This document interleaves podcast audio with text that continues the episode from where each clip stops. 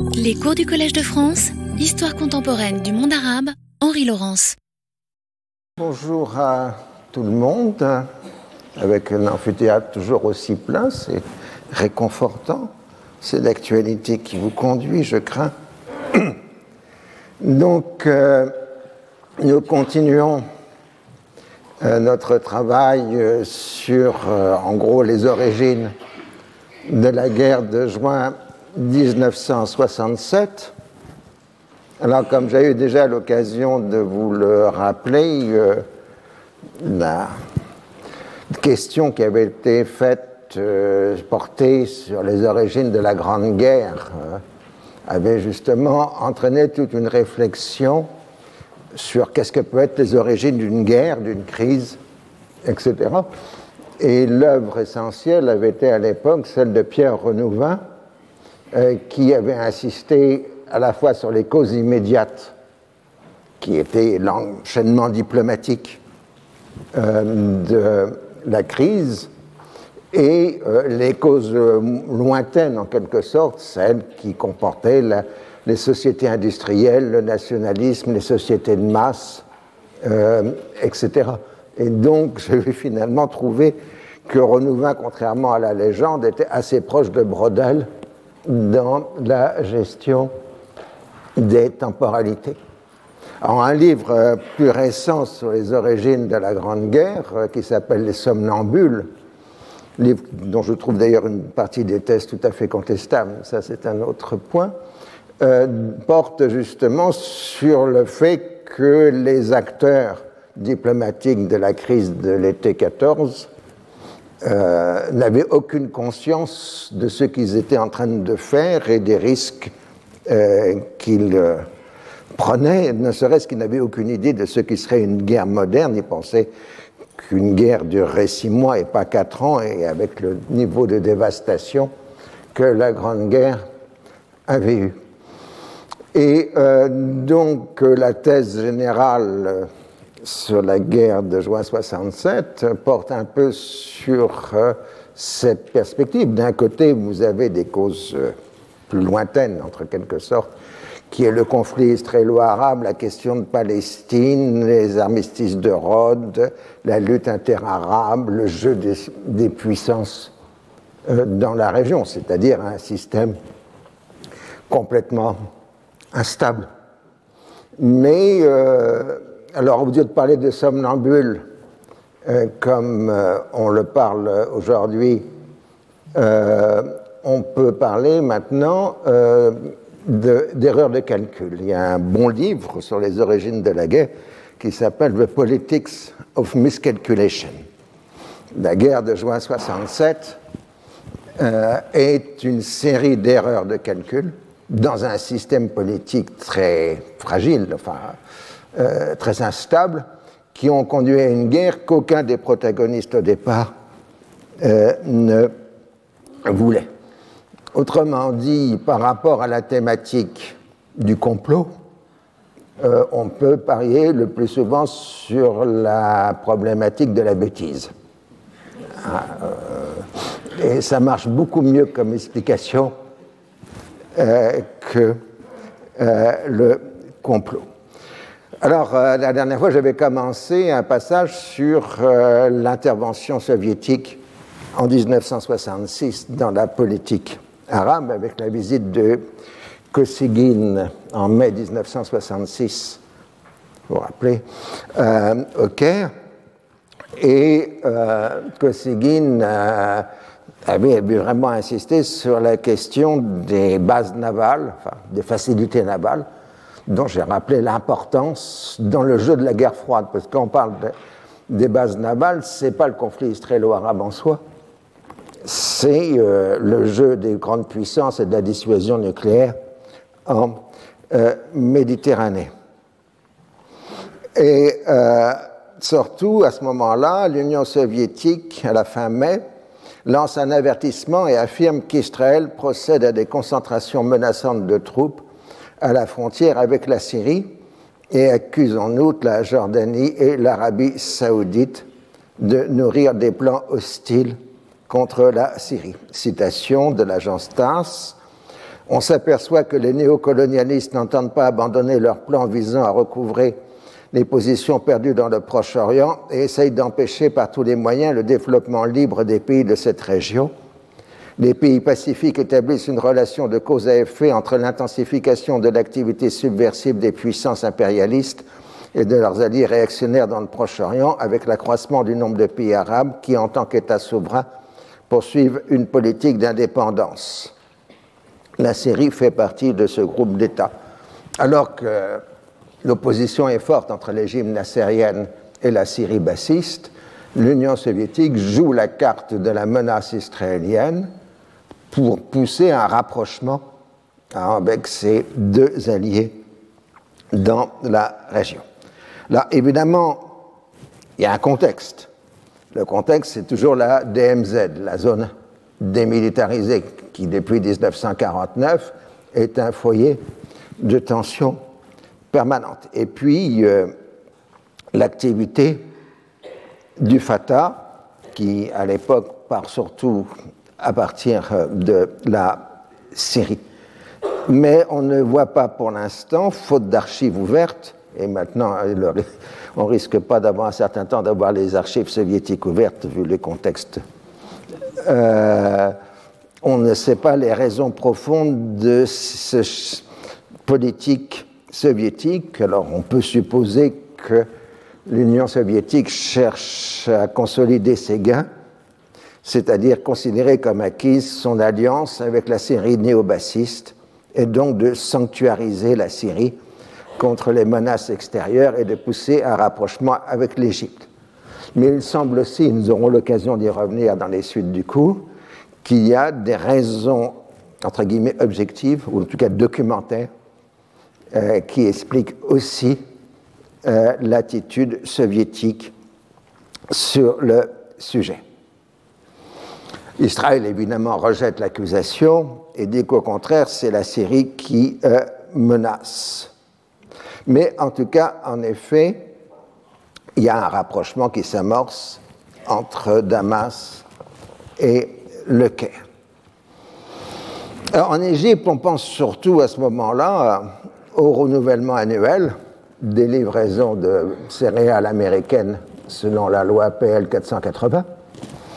Euh, et l'administration Johnson euh, ne veut pas se trouver dans un refus public et outrageant comme l'avait fait Foster Dulles en 1956 euh, lors de l'affaire du barrage d'Assois. Mais en même temps, euh, Washington, enfin l'administration Johnson, doit se concéder le Congrès qui est très hostile à l'Égypte. Donc on pense à Washington réduire euh, la livraison de céréales pour faire passer l'affaire plus facilement au Congrès. Et je répète, on accuse régulièrement Nasser de ne pas jamais avoir compris comment fonctionne le système américain et de toujours avoir cru que quand les Américains invoquaient le Congrès, c'était une excuse, euh, mais pas une réalité politique. L'autre raison aussi qui explique l'attitude américaine, c'est la guerre du Vietnam.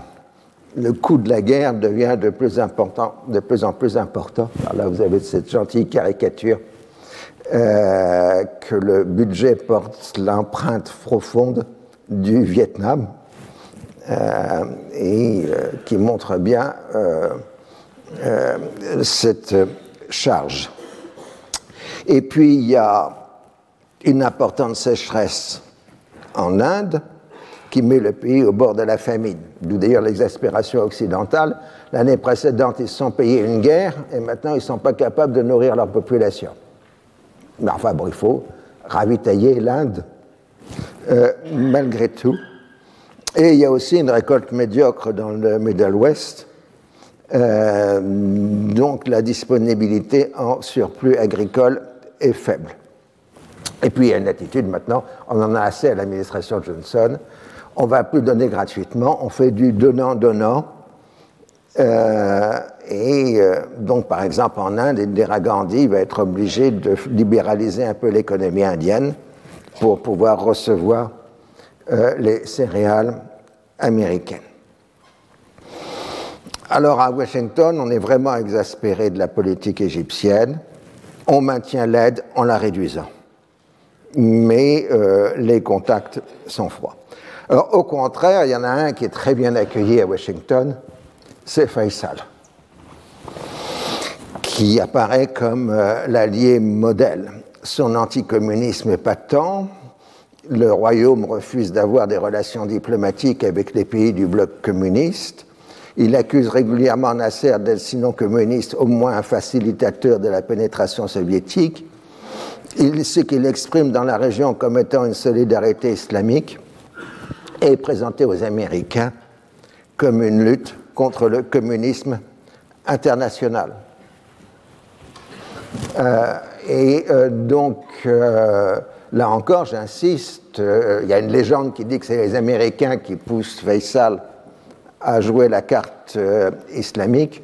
Non, ils sont indifférents sur le sujet. Mais euh, ça fait partie de la légende noire américaine. Surtout, et c'est un problème qu'on a jusqu'à aujourd'hui, si vous ouvrez les journaux, les Américains n'ont pas tellement envie d'être obligés d'intervenir militairement pour défendre le royaume. Et donc on fait que des demi-mesures pour pas d'en prendre des engagements publics. Vous savez qu'avant le 7 octobre, il y avait une grosse discussion sur la conclusion ou non d'un traité de défense commune entre l'Arabie saoudite et les États-Unis.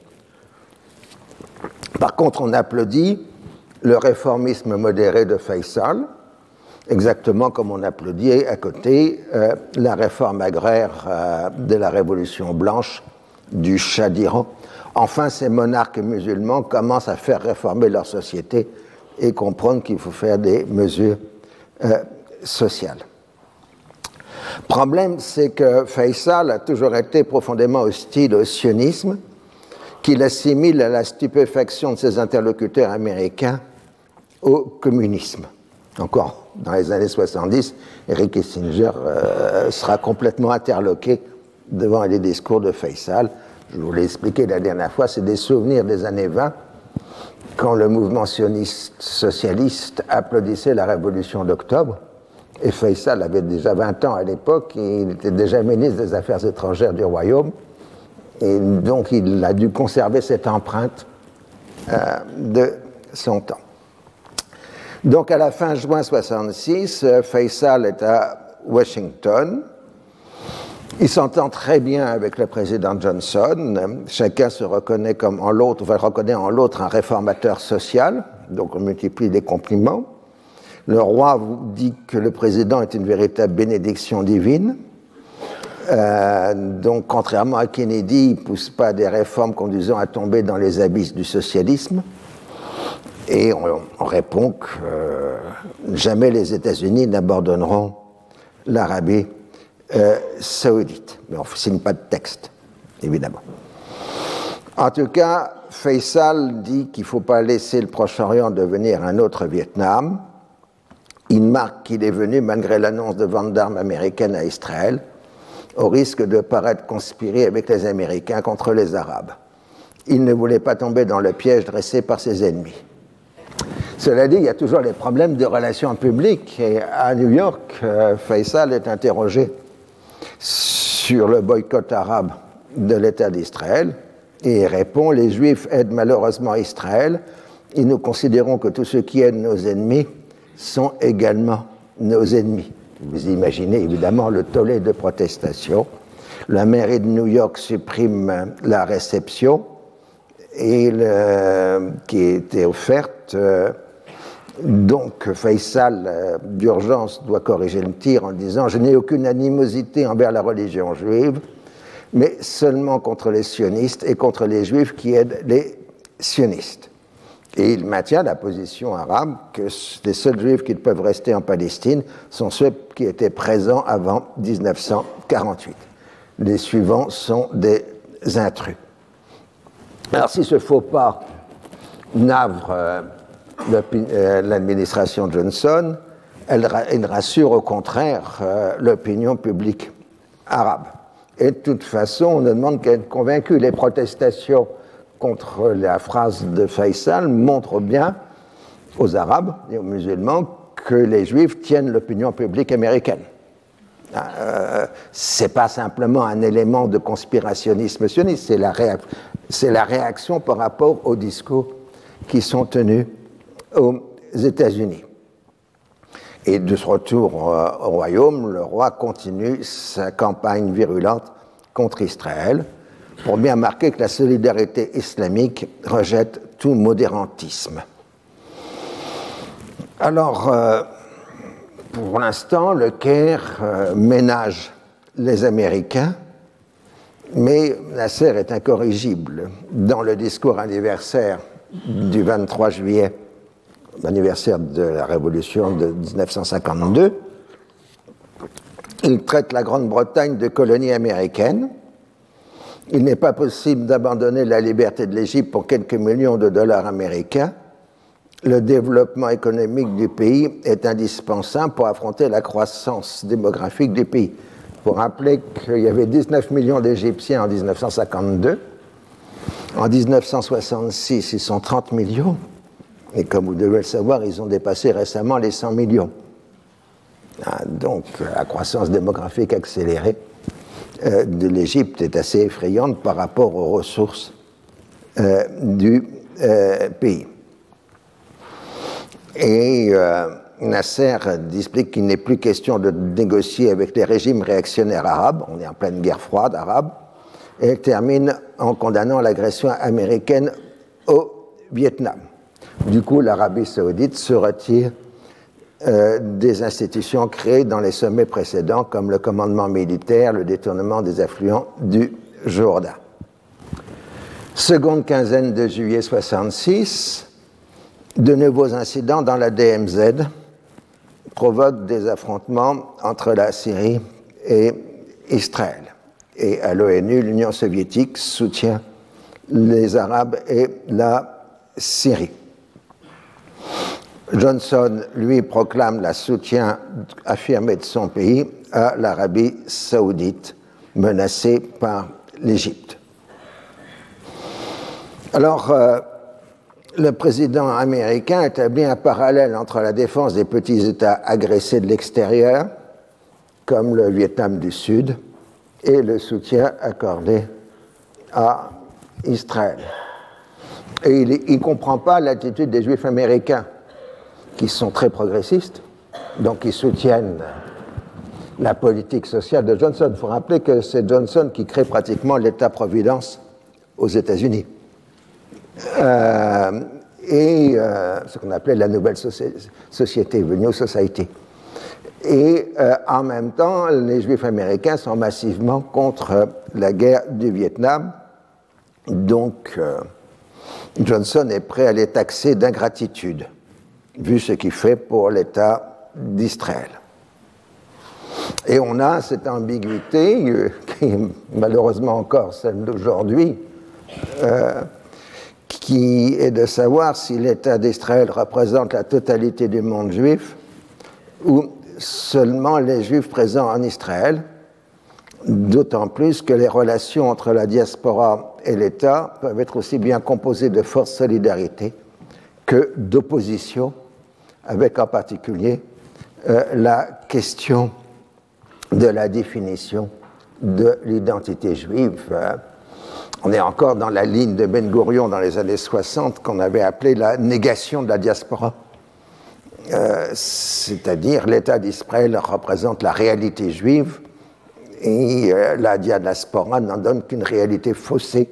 Et donc les Juifs ne peuvent retrouver leur totale identité qu'en immigrant en Israël. Et évidemment, les Juifs américains sont tout à fait hostiles à cette doctrine de la négation euh, de la euh, diaspora. Alors en Irak, comme d'habitude, on a une nouvelle tentative de coup d'État le 1er juillet, mais elle est écrasée. Elle est plutôt classée comme pro-nassérienne. En fait, l'enjeu était les promesses d'autonomie euh, accordées aux Kurdes et la politique de modération avec un rapprochement avec la Turquie et euh, l'Iran. D'où le fait que le ministre, Premier ministre libéral euh, Bazaz, euh, est renvoyé à la fin août, au début août, pardon, le 6 août 66, et que les militaires reprennent le contrôle de l'État irakien. Alors, le, régime euh, irakien a de plus en plus les yeux concentrés vers la France. Et il y a donc une demande officielle irakienne dès 1966 d'étendre les relations franco-irakiennes dans les domaines culturels, techniques, économiques et commande euh, d'armement. Alors, à Paris, évidemment, c'est reçu avec un créant intérêt, euh, puisque l'Irak avait été pratiquement une terre interdite à la France pour des raisons historiques, euh, puisque la monarchie du roi Faisal euh, avait été faite sur l'échec du royaume de Damas. Donc, à l'époque du mandat français, les relations entre la France et l'Irak avaient été glaciales. Et ensuite, euh, dans les périodes de l'après-guerre, avec la guerre d'Algérie aussi, les relations avaient été interrompues. Donc les Français avaient toujours considéré que l'Irak était une chasse gardée des anglo-saxons, même si en réalité les entreprises françaises étaient déjà là en Irak, ne serait-ce que la compagnie française des pétroles, donc euh, Total, qui est membre de l'Irak Petroleum euh, compagnie. Mais en tout cas, on voit bien se dessiner une stratégie française euh, à destination du Liban, de la Syrie et de l'Égypte, avec extension de la coopération de substitution au Proche-Orient. J'en ai parlé la dernière fois. Alors maintenant, nous entrons dans le dernier chapitre, si j'ose dire, euh, que j'avais appelé l'engrenage c'est-à-dire la chaîne d'événements qui conduit au 5 juin 1967. Et comme je vous l'ai dit tout à l'heure, euh, on va recommencer par prendre un peu les, les, les dimensions lointaines, la, causalité lointaine, avant de voir la causalité immédiate. Et donc nous allons voir là ce qu'on peut appeler la dynamique du nasserisme. Alors d'un côté, euh, le discours de, la diplomatie égyptienne cherche toujours à amadouer les Américains en parlant de recherche d'un compromis au Yémen, de ne pas se lancer dans une politique d'expansion dans l'ensemble de la péninsule, de maintenir le conflit avec Israël in the icebox, dans la glacière, formule qui semble-t-il a été inventé par l'ambassadeur d'Égypte à Washington à la fin des années 50, et d'attirer les investissements étrangers. Mais en même temps, on fait le chantage, si vous ne nous donnez pas les céréales, on va se radicaliser. Ah, c'est le vieux chantage aujourd'hui, on dirait, euh, si vous ne nous aidez pas, on va être radicalisé islamiquement. Là, on va être radicalisé à gauche, mais c'est la carte de la radicalisation qui permet d'essayer d'obtenir de l'aide des Occidentaux.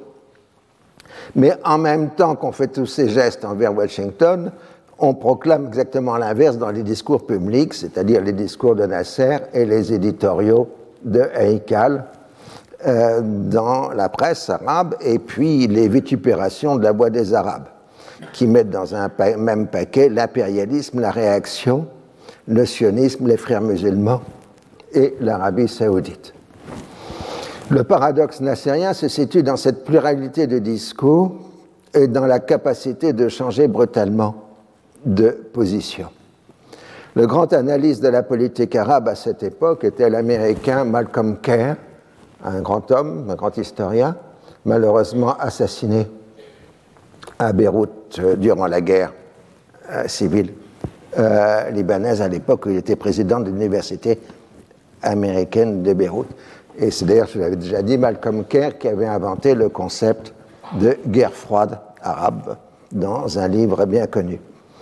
Et euh, donc là, c'est un article de Malcolm Kerr euh, publié en janvier 67, donc rédigé euh, courant fin 66, avec les temps de publication. Alors, je vous donne la traduction. Après seulement une douzaine d'années d'insistance officielle sur le caractère arabe de l'Égypte, les Égyptiens sont toujours intérieurement incertains de leur identité nationale. Ni eux ni les autres Arabes ne sont encore sûrs de ce que signifie pour eux être socialiste. Et par-dessus tout, les Arabes partout dans le monde sont toujours en quête de respect et de confiance en soi. Ces incertitudes ont heureusement épargné au nasserisme le dogmatisme des communistes, mais elles ont aussi fortement limité sa capacité temporelle à adopter une approche pragmatique de la politique internationale, quelle que soit la finesse et l'urbanité des individus qui le dirigent. Mohamed Hassanain Eikal, rédacteur en chef de l'Aram du Caire, est revenu de ses entretiens avec les dirigeants britanniques à Londres en juillet 65 en rapportant ce qu'il avait dit aux Britanniques qu'il ne pouvait s'attendre à aucune négociation avec l'Égypte sur le Yémen ou l'Arabie du Sud, car la République arabe unie n'avait rien à vendre. L'Occident, écrivait-il, n'avait d'intérêt qu'au Moyen-Orient, alors que l'Égypte avait des principes. Et pour Malcolm Kerr, le nasserisme est avant tout une dynamique. Vouloir l'arrêter serait l'équivalent de changer les pneus d'une voiture en mouvement. L'image est forte, donc on ne peut pas freiner la dynamique euh, du nasserisme. Et en même temps, on se heurte aux contradictions euh, de la politique américaine. Je cite, Il est devenu courant de critiquer les États-Unis en disant qu'ils n'ont pas de politique pour le Moyen-Orient. S'il est vrai qu'il y a eu quelques échecs notables en matière d'art politique, le problème plus général est né de l'obligation inévitable pour une superpuissance de répondre de manière équilibrée et parfois équivoque à un large éventail de défis et d'appels, mettant en jeu une diversité d'intérêts américains tangibles et intangibles qui peuvent prendre des directions contradictoires. Ça n'a pas vieilli d'un poil euh, en 60 ans pratiquement, euh, ce texte. Elle est tenue de s'efforcer d'empêcher les gains stratégiques ou politiques soviétiques au Moyen-Orient, car si elle ne le fait pas, personne d'autre ne le pourra. Elle est également tenue pour le bien de sa propre sécurité de chercher à faire en sorte que le pétrole continue d'être acheminé vers l'Europe occidentale à des conditions raisonnables. Je rappelle qu'à l'époque, euh, c'est l'Europe qui est le principal consommateur du pétrole du Moyen-Orient, pas l'Amérique du Nord. L'Amérique du Nord se fournit euh, sur l'ensemble de l'hémisphère américaine, euh, nord et sud, mais peu au Moyen-Orient. En gros, les Américains utilisent le pétrole du Venezuela en plus de leur propre production euh, de euh, pétrole.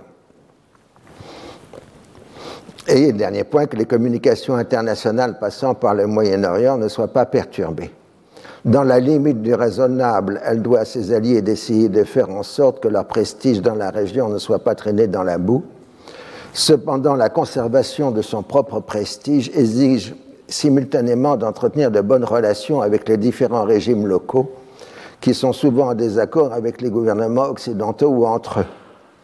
Enfin, l'Amérique est tenue d'essayer de décourager l'éclatement de conflits locaux, notamment entre les Arabes et Israël, s'il reste à l'écart de ces conflits, ses intérêts stratégiques ou son prestige peuvent être menacés, tandis que si elle intervient, elle court le risque d'une escalade ou d'autres désastres.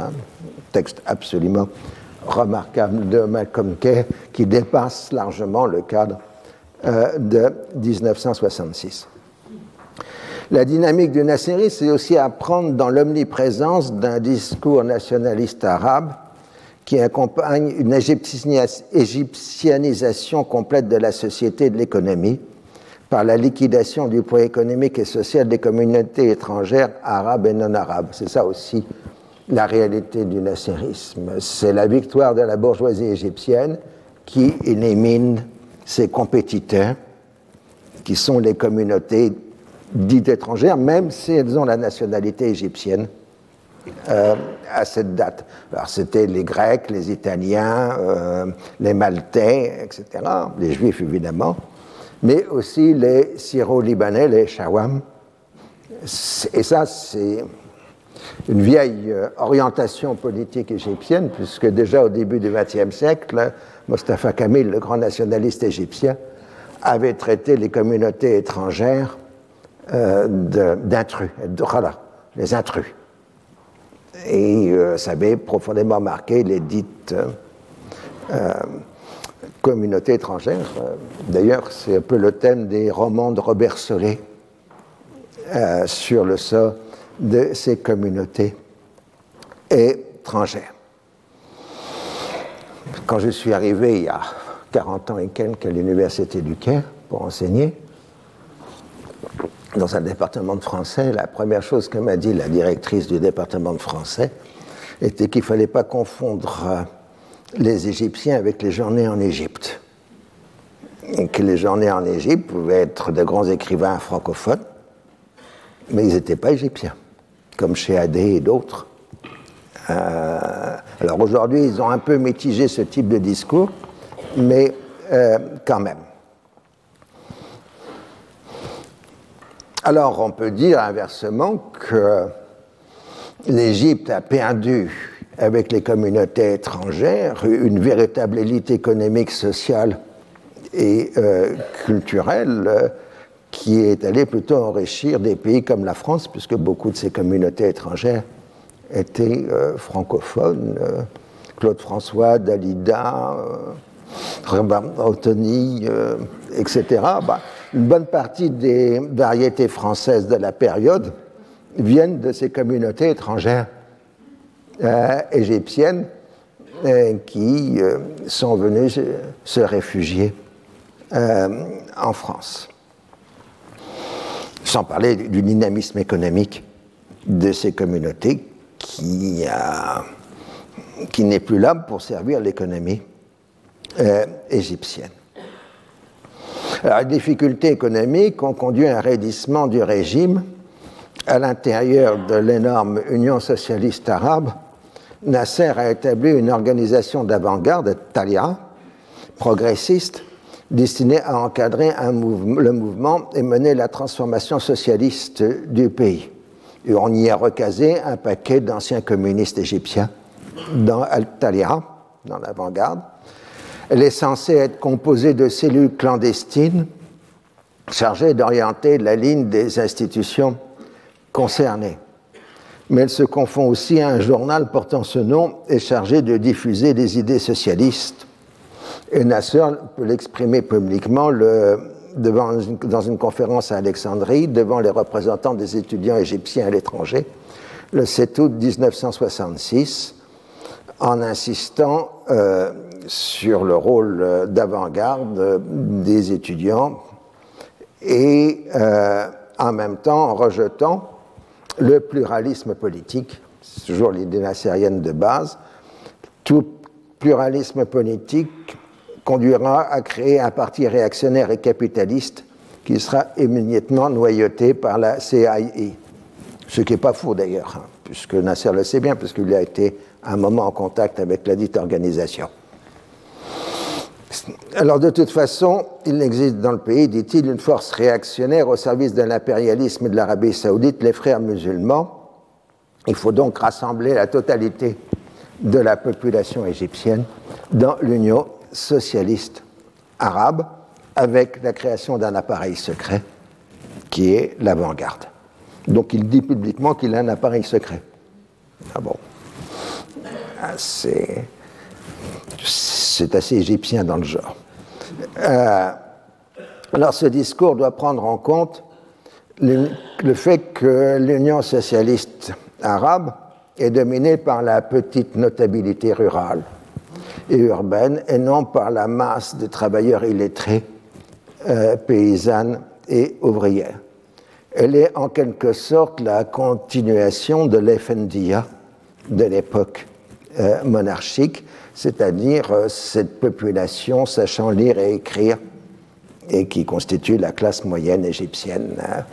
Effendi était au départ un titre honorifique très élevé dans la hiérarchie ottomane. C'était aux fonctionnaires des finances, puis c'est devenu en égyptien l'équivalent de monsieur, Effendi, et l'Effendias, un Effendi, c'est finalement devenu celui qui sait lire et écrire, et qu'on trouve en particulier dans la bureaucratie égyptienne. Et donc cette masse-là, c'est l'Effendia, Et c'est là la base politique de tous les régimes politiques en Égypte euh, au XXe siècle, c'est cette vaste masse.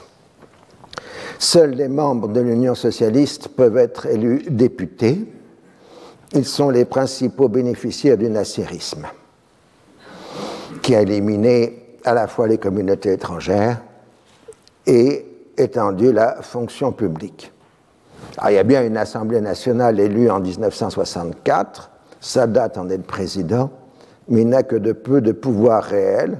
Et d'ailleurs, euh, Sadat avouera plus tard que lui-même était hostile aux mesures socialistes.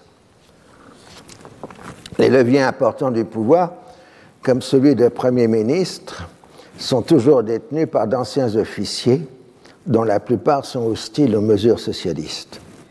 Il en est de même pour les cadres supérieurs, qui ne sont socialistes que par obéissance. En fait, l'État nassérien est plutôt corporatiste. Les syndicats sont contrôlés par l'Union socialiste et doivent être au service de la production et du pouvoir. Et l'armée, de son côté, s'est lancée dans le contrôle de l'économie.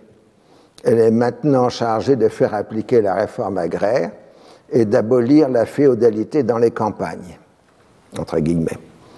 Dès que quelque chose ne va pas en Égypte, l'armée en prend la charge. Elle a acquis ainsi la priorité dans le recrutement des postes de direction dans l'administration, sans tenir compte de la compétence des candidats. La justice militaire obtient le pouvoir sur presque tous les contentieux opposant un civil et un militaire. En d'autres termes, les civils sont devenus des citoyens de seconde classe euh, en Égypte. C'est encore le cas aujourd'hui largement. Tout se passe comme si Nasser a multiplié les tâches de l'institution militaire dans le domaine civil afin d'occuper Hamer, qui commande l'armée, et de le dissuader de se lancer dans un coup d'État. Il semble d'ailleurs que l'intéressé ne se sentait pas apte à exercer la magistrature suprême et qu'il voulait avant tout conserver les privilèges acquis par lui et par sa clientèle. De même, l'avant-garde socialiste a moins pour tâche de diffuser l'idéologie que de servir de contrepoids à l'influence croissante de l'armée. Si le régime se veut révolutionnaire et se révèle pour le moins autoritaire, il refuse la lutte des classes et prône l'union nationale. Euh, quand Che Guevara a rencontré pour la première fois Nasser en 1959, euh, l'Argentin a demandé combien de réfugiés sa révolution avait provoqué. L'Égyptien avait répondu peu. Et le Tché avait alors expliqué que l'ampleur d'une révolution se comptait au nombre de personnes qui en avaient été victimes et qui ne trouvaient pas de place dans la nouvelle société. Vous savez que des millions de Cubains ont fui le régime castriste. Donc c'était la preuve pour le Tché qu'on était bien dans une voie révolutionnaire. Largement, la révolution égyptienne est plus une émancipation de la domination étrangère qu'une transformation sociale. Inversement, quand Che Guevara, en 1965, avait cherché à rejoindre la rébellion congolaise, Nasser lui avait répondu de ne pas chercher à être un autre Tarzan, un homme blanc venant chez les Noirs pour les guider et les protéger. C'est assez sec, mais euh, pas mal vu quand même. À Washington, euh, Johnson a recours à la diplomatie personnelle à la Kennedy en recevant exceptionnellement à la Maison-Blanche, en septembre 1966, la fille de Nasser qui vient de se marier avec le fils d'un général. Il s'agit d'un certain Ashraf Marwan, qui deviendra, après sa mort il y a quelques années, l'une des personnes les plus controversées de l'histoire contemporaine du Moyen-Orient. Mais ça, on verra ça peut-être dans quelques années. Euh, la question Ashraf Marwan, qui fait couler encore beaucoup d'encre et multiplier les téléfilms. Oui, c'était le gendre Nasser qui aurait informé ou non les, les Israéliens de l'attaque égyptienne en 73, compte tenu que les Égyptiens disent régulièrement qu'en fait c'était un agent double. Mais en tout cas, cela nous n'allons pas anticiper. Alors, euh, Nasser remercie chaudement Johnson pour cette réception, mais la dégradation des relations euh, se continue. Washington exige un accord entre le Caire et le Fonds monétaire international avant de reprendre les livraisons de céréales. Mais comme tout ancien conspirateur, Nasser est toujours soucieux du risque d'un nouveau coup d'État. Il a laissé le contrôle de l'armée à Hammer, qui en a fait une institution indépendante dotée de son propre service de sécurité. Là encore, officiers et anciens officiers reçoivent des postes de responsabilité bien au-delà de la fonction militaire. Les postes clés de l'économie sont tenus par euh, des généraux ou d'anciens officiers. Dans son fonctionnement réel, l'avant-garde sert surtout à informer le président et à contrebalancer le pouvoir de Hamir, mais sans grand succès. 22 août 1966, c'est le verdict du principal procès contre les frères musulmans.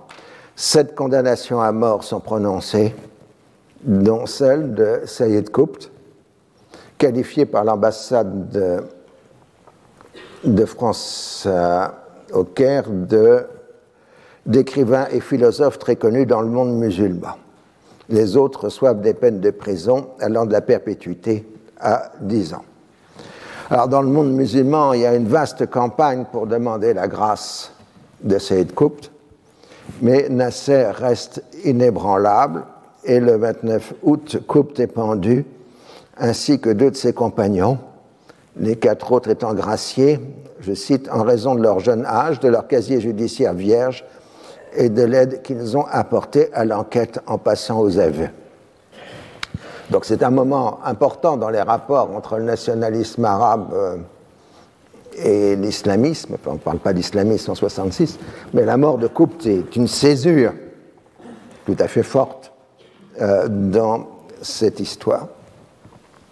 Alors pour le journaliste bien introduit qui est Eric Rouleau, qui est, d'origine égyptienne, euh, il y a bien eu un ou plusieurs complots contre la vie de Nasser, ce que d'ailleurs l'historiographie contemporaine admet largement, qu'il y avait bien un complot visant à assassiner Nasser de la part euh, des Koutbistes, et il suppose même l'existence de financements étrangers dans un article dans Le Monde du 1er septembre 1966. Il est certain aussi que le principal représentant de l'association à l'étranger, le docteur Saïd Ramadan, jugé par contumace, est généralement reçu d'une manière princière dans tous les pays où on tient le nasserisme en horreur. Son récent passage en Tunisie, où il a été accueilli par les plus hauts personnages de l'État, a retenu à ce propos l'attention. L'anticommunisme de la confrérie qui l'a conduit tout au long de son existence à entretenir des rapports étroits avec les services britanniques, ça c'est complètement faux, mais c'est la propagande nassérienne qui accuse les frères musulmans d'avoir coopéré avec les Britanniques, pourrait en outre donner quelque crédibilité à l'accusation formulée au Caire selon laquelle le docteur Ramadan n'a dénoncé naguère au Parlement singalais comme un agent américain aurait le soutien du CENTO, ex-pacte de Bagdad.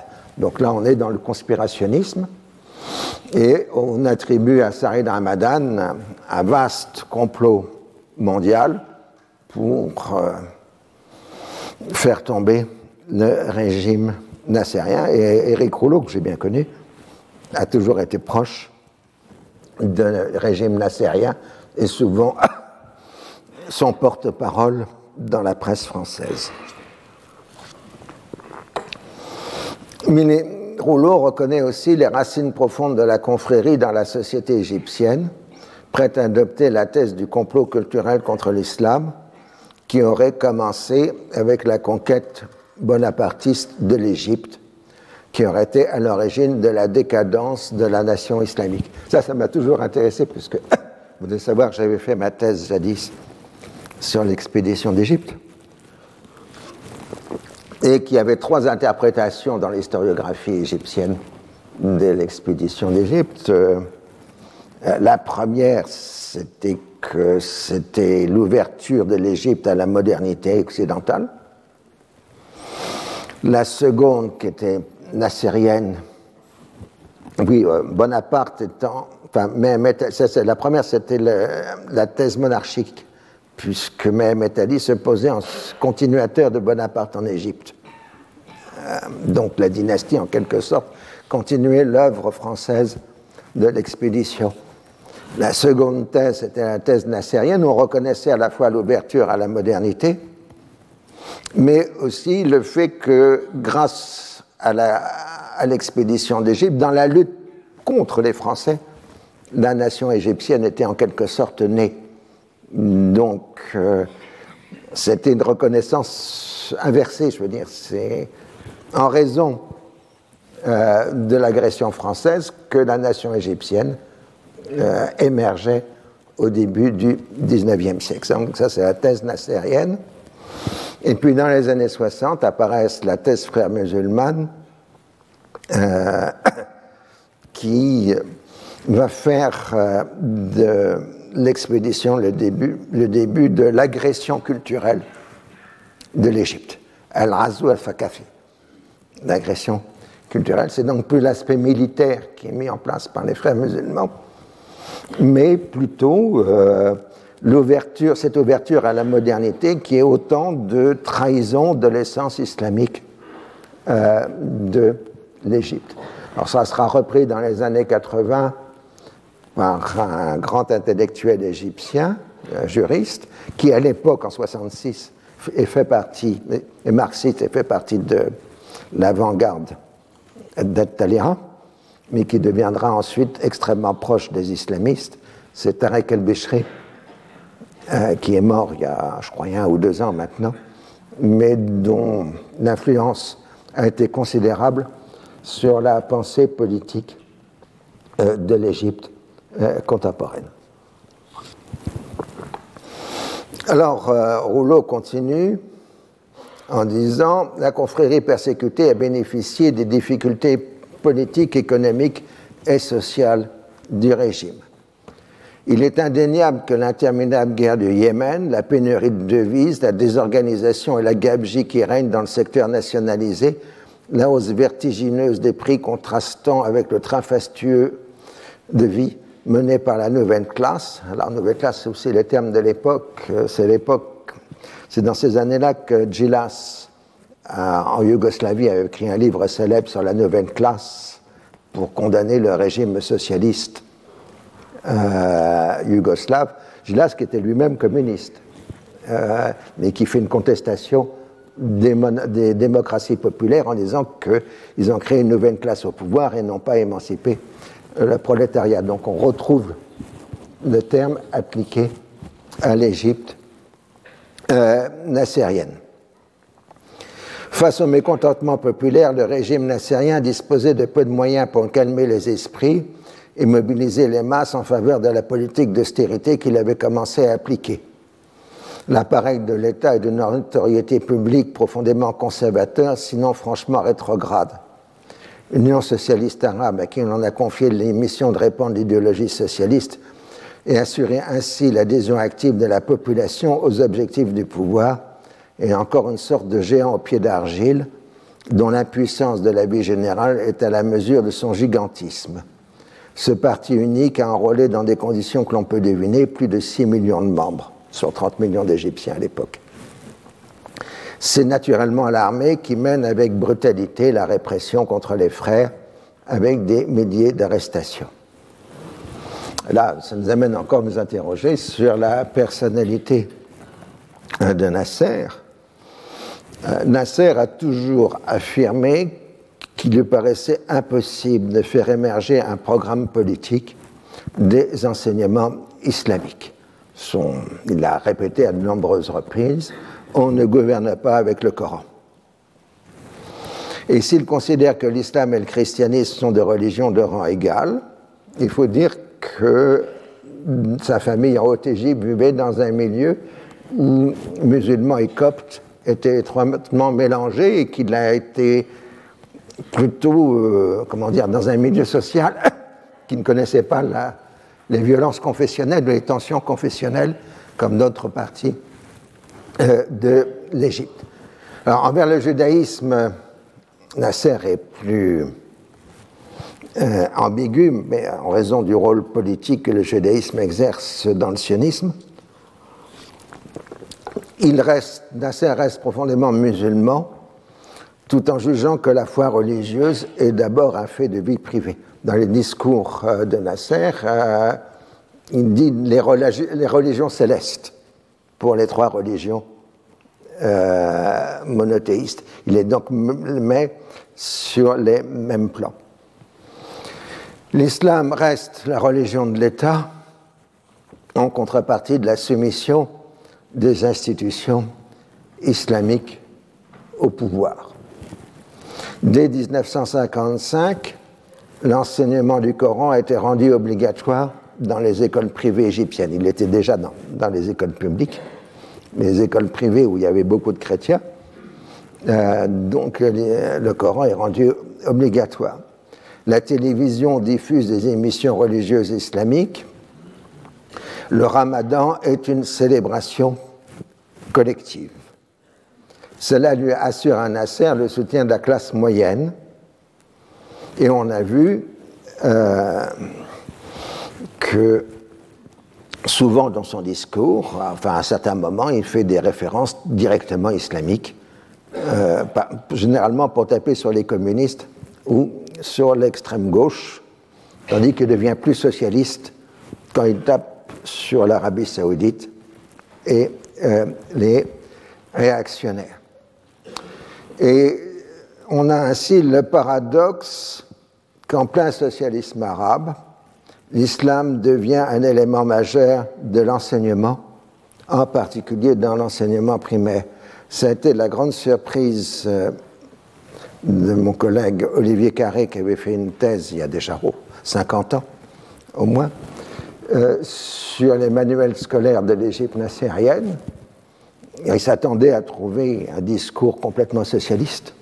Et en fait, c'était de l'islam pur et dur qui était enseigné dans les manuels des écoles de l'Égypte euh, nassérienne et en prenant en compte ces éléments, on s'est commencé à se poser la question de savoir si l'islamisme de la fin du XXe siècle n'était pas lié justement à ces enseignements faits à l'époque nassérienne, en tout cas euh, dans le cas euh, de l'Égypte. Alors, euh, l'autre dynamique, après la dynamique du nasserisme, c'est celle du conflit israélo-arabe. Alors, euh, depuis 1948, la dynamique est alimentée par deux ordres de faits. Le premier est la question de Palestine proprement dite, c'est-à-dire la relation entre le projet sioniste et la population arabe de Palestine. Le premier projet, donc le projet sioniste, ne pouvait se réaliser que par l'élimination au moins partielle de la seconde, comme le rappellent inlassablement les refus israéliens de tout droit au retour des réfugiés, définis à ce moment-là par la direction israélienne comme un suicide pour Israël, et en tant qu'État-nation. D'ailleurs, Nasser pensait à peu près la même chose, c'est pour ça qu'il insistait sur le retour des réfugiés en disant si les réfugiés euh, reviennent en Israël. L'État d'Israël deviendra un État judéo-arabe et ne constituera plus un danger pour l'Égypte. Euh, mais loin de disparaître, le nationalisme palestinien avait ressurgi au début des années 60, redevenant un facteur de plus en plus important sur la scène politique arabe. Et en 64, au sommet du Caire, le slogan avait été adopté de libération de la Palestine. Reste que Nasser, tout en faisant de cette libération l'étape finale, fixait d'abord comme étape intermédiaire et instrument la réalisation de l'unité arabe, ce qui pouvait la renvoyer à un temps plutôt lointain, ou si on est poli, au calendrier grec. Néanmoins, chacune des forces politiques régionales, utiliser la cause palestinienne comme arme contre les autres accusés de modérantisme, voire de trahison. La reprise de la guerre froide arabe avait ainsi vu la propagande égyptienne assimiler le sionisme à la réaction, tandis que la série bassiste faisait de la surenchère, évoquant une guerre populaire à la vietnamienne qui n'avait aucune ébauche de réalisation. De leur côté, les réactionnaires envoyaient les accusations en rappelant que l'Égypte avait accepté la présence de forces d'interposition de l'ONU sur son sol et dans la bande de Gaza. En même temps, les accords d'armistice de 1949 avaient fait émerger toute une série de contentieux territoriaux entre Israël et ses voisins arabes. C'est pour ça qu'on doit parler de conflit israélo-arabe. C'est parce qu'on est dans un contentieux entre États. C'est d'abord la question des zones démilitarisées, les fameuses DMZ, dont le statut juridique était incertain. C'était particulièrement le cas dans la région de Jérusalem où les violences étaient périodiques, et puis surtout, je l'ai déjà insisté, et c'est fondamental, dans la grande DMZ du Nord, entre la Syrie et Israël. Le problème étant, et on retrouvera le problème en 2000, dans des tentatives de négociation de paix entre Israël et la Syrie, c'est que la DMZ se trouve en partie, enfin largement, dans l'ancien mandat palestinien. Et euh, donc, euh, Israël revendiquant la totalité de la Palestine mandataire, c'est-à-dire, pour une formule qu'on connaît aujourd'hui, de, de, la mer au fleuve, euh, Israël revendique la TMZ comme étant territoire israélien. Et dans les années 50, les Israéliens avaient chassé par une série d'opérations militaires la population arabe de la DMZ et avaient installé des colonies militaires dans la DMZ tout en les présentant comme des colonies euh, agricoles. Et en plus, c'était adjoint au dossier de la DMZ la question de la dérivation des eaux du Jourdain et enfin la statue du lac de Tibériade. Euh, le lac de Tibériade, à l'époque ottomane, faisait partie de la province de, Syrie, du vilayet de Syrie, dont la capitale était Damas, pour des raisons compliquées d'histoire, qui avaient été expliquées dans un cours il y a quelques années. Euh, dans le système ottoman, il y avait une province de Syrie et pas une province de Damas, alors qu'il y avait une province de Beyrouth et une province euh, d'Alep, vilayet d'Alep, vilayet de Beyrouth, mais province de Syrie, vilayet de Syrie, mais Saint-Jacques de Jérusalem.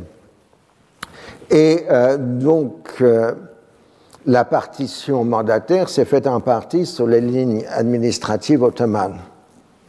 Mais néanmoins, un accord franco-britannique avait placé le lac de Tibériade à l'intérieur du mandat palestinien, la frontière étant à 10 mètres du rivage du, lac pour euh, la partie est euh, du lac.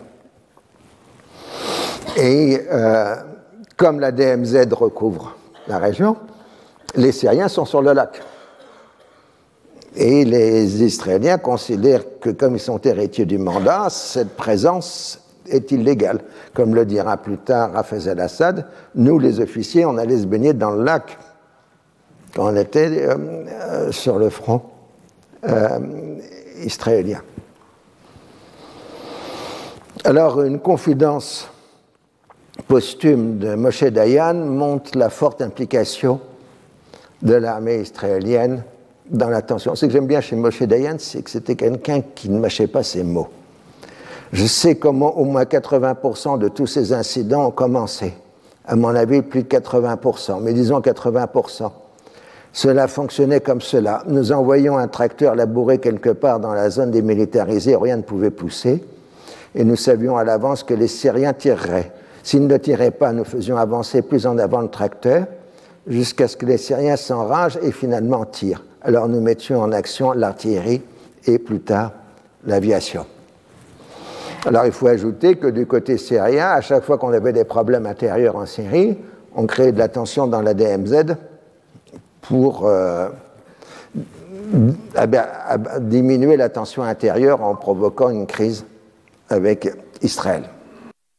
Donc la dernière fois, qui est assez récent me semble-t-il, nous étions à la dynamique du conflit israélo-arabe et je venais de vous citer cette confidence de Moshe Dayan montrant le côté provocateur des actions sur la DMZ syro-israélienne.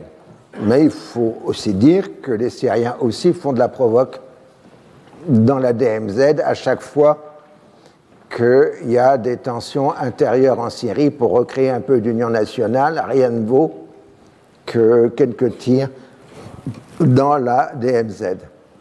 Alors, je dis, j'insiste sur le fait que cette histoire de DMZ est importante puisque c'est sur cette question-là qu'a échoué en 2000 la négociation euh, entre euh, Israël et la Syrie, euh, puisque les Syriens revendiquant les lignes d'avant le 5 juin 67, donc une partie de l'ancienne DMZ, tandis que les Israéliens revendiquant les limites de la Palestine mandataire. Et au passage, les Palestiniens ont toujours réclamé la DMZ comme un territoire palestinien. Hein, euh, enfin bon, ils n'avaient pas beaucoup la parole euh, dans euh, le dossier.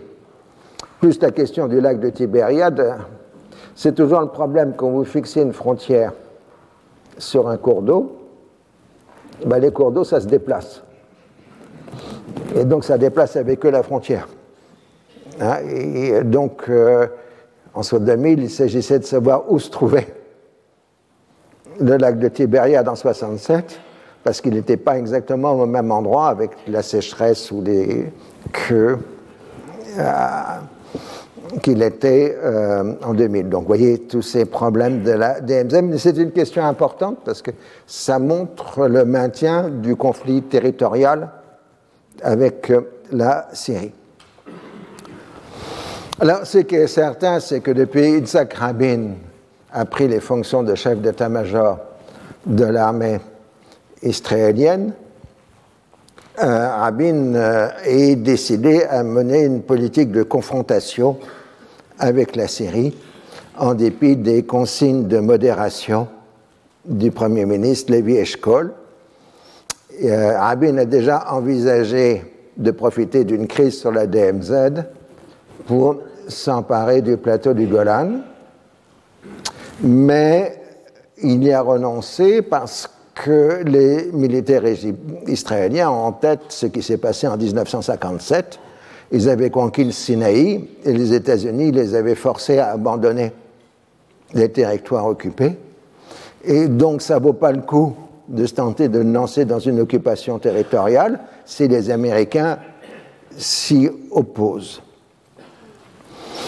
Euh, donc, on préfère mener une politique de fait accompli, de grignotage de la DMZ, euh, plutôt que de se lancer dans une de grand coup. Et c'est là un problème parce que cette politique de grignotage et de confrontation que mène Rabin, les soviétiques sont informés et alors, il y a tout un problème qui va devenir de plus en plus important pour l'interprétation de la suite des événements, euh, qui est les fuites israéliennes sur des projets d'expansion israéliens à destination de la DMZ et au-delà du Golan. Sont-elles euh, volontaires ou non? Autrement dit, les Israéliens font passer des, suites, des fuites aux soviétiques pour qu'ils exercent des pressions sur Damas pour que Damas maintienne une ligne plus modérée, en particulier dans le dossier des opérations du Fatah. En tout cas, le 15 août 1966, une vedette israélienne s'approche de très près de la rive du lac tenue par les Syriens. Il s'ensuit un échange de tirs, puis intervention des aviations. La vedette israélienne s'échoue tandis que les Syriens perdent un avion au-dessus du lac. Les communiqués syriens donnent des informations délirantes sur les pertes israéliennes. Les observateurs de l'ONU obtiennent un cessez-le-feu, mais n'arrivent pas à échanger le bateau échoué contre la carcasse de l'avion. Il faut une longue négociation permettant aux Israéliens de récupérer leur bateau, tandis que les plongeurs syriens ramènent clandestinement, entre guillemets, le corps de leur pilote et quelques éléments de l'avion, le 26 août 1966. Et on s'adresse des deux côtés des menaces de guerre et c'est bien, ça c'est essentiel à comprendre, c'est la question de la DMZ plus que les opérations du Fatah qui sont le premier moteur de confrontation de la crise qui est en train de se former. Alors, euh, il y avait des côtés égyptiens maintenant. Depuis des millénaires, les dirigeants de la vallée du Nil ont toujours vu dans la Syrie-Palestine à la fois la voie d'invasion de l'Égypte et le lieu éventuel de son expansion. Là encore, l'accord d'armistice était source de conflit puisqu'il n'y avait pas eu de délimitation de la partie ouest du Negev et Israël s'en était emparé en 1948, en 49, pardon, euh, au lendemain de l'armistice de Rhodes c'est-à-dire non compris dans l'armistice de Rhodes, et il s'était établi à enfin avait créé le, Eilat sur le bord de la mer Rouge, à côté d'Aqaba, qui se trouve en territoire jordanien. Et pour bien marquer le coup, ils avaient appelé cette opération militaire fait accompli. Alors l'Égypte avait refusé de reconnaître ce fait accompli et avait interdit la navigation israélienne par le golfe d'Aqaba, en installant des positions d'artillerie à Sharm que vous connaissez aujourd'hui comme grande station balnéaire, et dans les îles du détroit de Tirane. L'attaque israélienne de 1956 avait eu entre but d'obtenir la réouverture du passage, étant qualifiée juridiquement d'agression, l'attaque n'avait pas permis d'obtenir le statut de voie d'eau international pour le golfe d'Aqaba, mais seulement sa reconnaissance euh, comme d'eau par les puissances maritimes occidentales. Là encore, il s'agissait d'un fait accompli et non pas d'une réalité admise internationalement. De même, en utilisant les artifices de la Convention de Constantinople qui donne à l'Égypte la défense euh, du canal de Suez, euh, l'Égypte avait interdit le passage euh, du canal de Suez par les navires israéliens ou par les navires à destination ou venant d'Israël. Alors, ça posait la question d'interprétation euh, de la Convention de Constantinople. Il faut se rappeler que durant les deux guerres mondiales, bien évidemment, les Britanniques avaient interdit à leurs ennemis d'utiliser le canal euh, de Suez.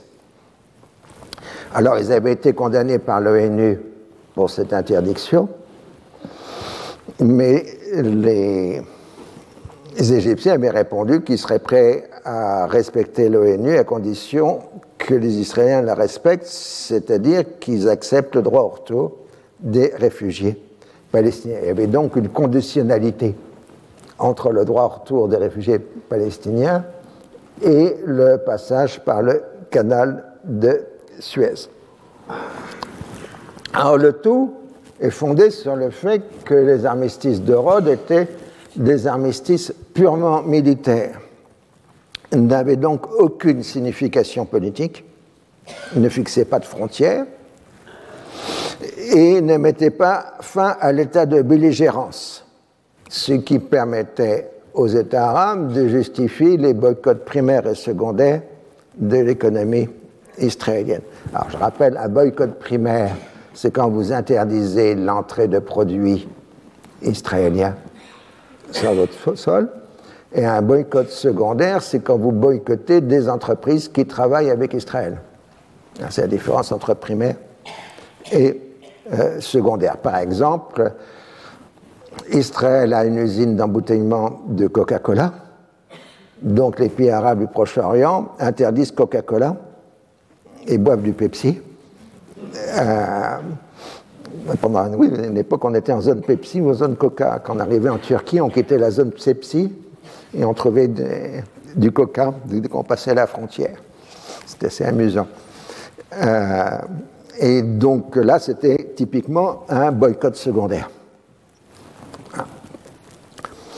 Et alors, euh, ce boycott était assimilé à des actions d'antisémitisme par le mouvement sioniste et les alliés d'Israël dans le monde. Or, avec la croissance économique arabe lue avec la montée de la rente pétrolière, les marchés arabes deviennent de plus en plus importants, donc l'efficacité du boycott secondaire s'accroît. Puis il y avait la question délicate et complexe des juifs dans le monde arabe.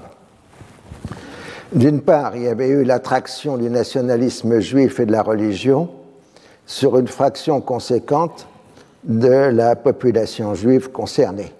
Donc, soit, on avait dit pratiquement, par exemple, pour les juifs de Yémen, qui étaient arrivés dès 1950 en Israël, c'était essentiellement religieux. Ils pensaient que le Messie était arrivé.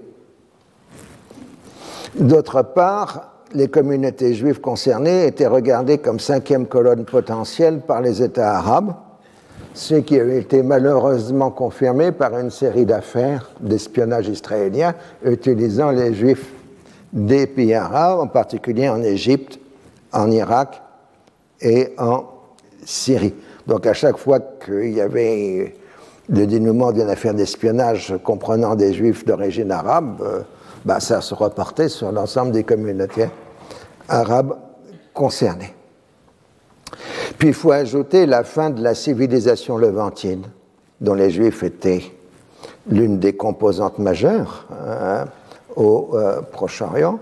Et je rappelle, donc c'est levantin, c'est syrien, c'est euh, les Italiens, c'est grecs, etc. Tous ceux qui formaient cette population levantine, bah, avec le nationalisme arabe, ils s'en vont. Ils sont chassés pratiquement. Bon, on a encore quelques-uns en Égypte, mais c'est plus grand monde. Plus grand monde. Et comme j'ai dit, euh, ces Levantins, ils, ils, partent majoritairement pour l'Europe de l'Ouest ou les États-Unis. Ah, les Juifs de Syrie se retrouveront plus à San Francisco qu'en Israël, par exemple. Et euh, donc, euh, il y avait une forte attraction des économies et des pays de culture occidentale, de l'Europe de l'Ouest et de l'Amérique du Nord, et moins du sionisme, proprement dit, euh, pour l'État hébreu. Néanmoins, vous aviez une migration de juifs arabes considérable euh, en Israël. Alors bon, pour des commodités de discours, on appelle juifs arabes séfarades, même si techniquement parlant, les séfarades ne, sont que les descendants des juifs d'Espagne et pas de l'ensemble des juifs ayant vécu dans le monde musulman. c'est une commodité de langage, puisque ça permet de les mettre en opposition avec Ashkenaz, qui là aussi est une communauté, une habilité de langage, parce que tous les juifs d'Europe, européens n'étaient pas ashkénazes. Mais bon. C'est.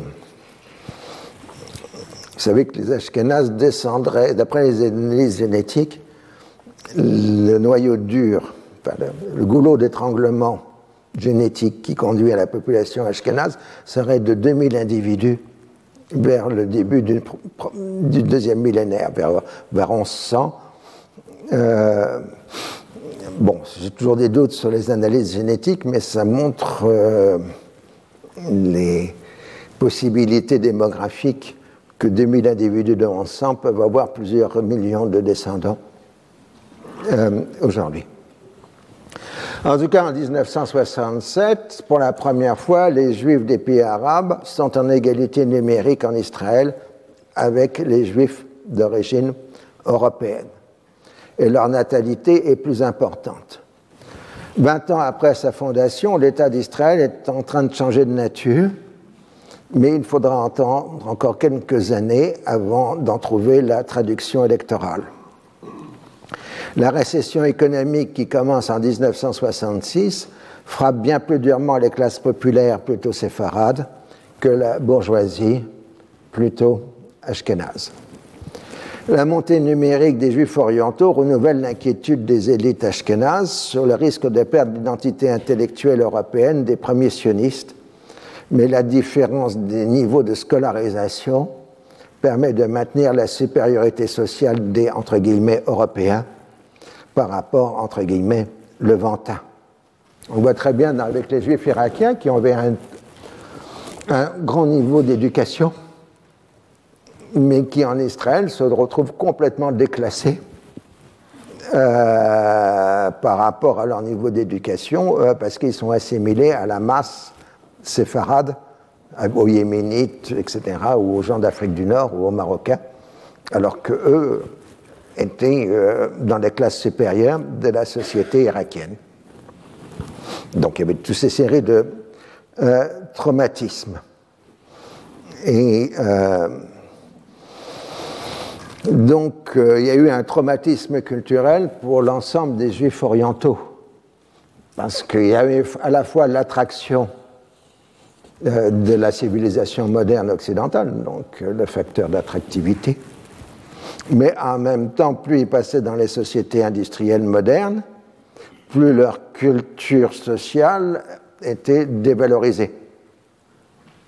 Et euh, donc, euh, ça se traduit par un sentiment traumatique d'expulsion, à la fois réel des pays arabes et intellectuel au sens de perte d'identité euh, culturelle et par mimétisme, les juifs orientaux euh, sont allés presque à se considérer que leur départ des pays arabes était l'équivalent de la Shoah pour les Ashkénazes. Ou alors ils disaient au contraire que les Ashkénazes étaient pénibles avec leur euh, histoire lacrymale. Euh, donc c'était un jeu, puisque les séfarades ne se sentaient pas, à l'époque surtout, concernés par la Shoah. Ça avait été d'ailleurs une des raisons pour lesquelles Ben Gurion avait monté le procès Eichmann en 1959-60. Alors, si les intellectuels arabes pouvaient faire la distinction entre juifs et sionistes, il n'en restait pas moins qu'immanquablement l'État qui se revendiquait être celui des peuples juifs ne pouvait que susciter une hostilité globale envers l'ensemble des juifs, qu'ils soient levantins ou européens dans la mouvance forte importante de l'islam politique, il existe un véritable antisémitisme faisant les vecteurs des différents mots de la modernité, confondant les finances et le communisme. On l'a vu tout à l'heure quand j'ai parlé des frères musulmans et l'accusation du complot de la modernité contre la culture euh, islamique. là, on reprend dans ce compartiment de la pensée euh, le discours antisémite européen qui fait justement euh, des juifs européens le vecteur ou les producteurs de la modernité, qui encore une fois historiquement est complètement faux, euh, puisqu'à part Spinoza, la modernité européenne est anciennement construite par des philosophes d'origine chrétienne. et ce n'est qu'au XIXe siècle que les juifs européens euh, s'inscrivent dans une modernité qui était déjà bien lancée euh, auparavant.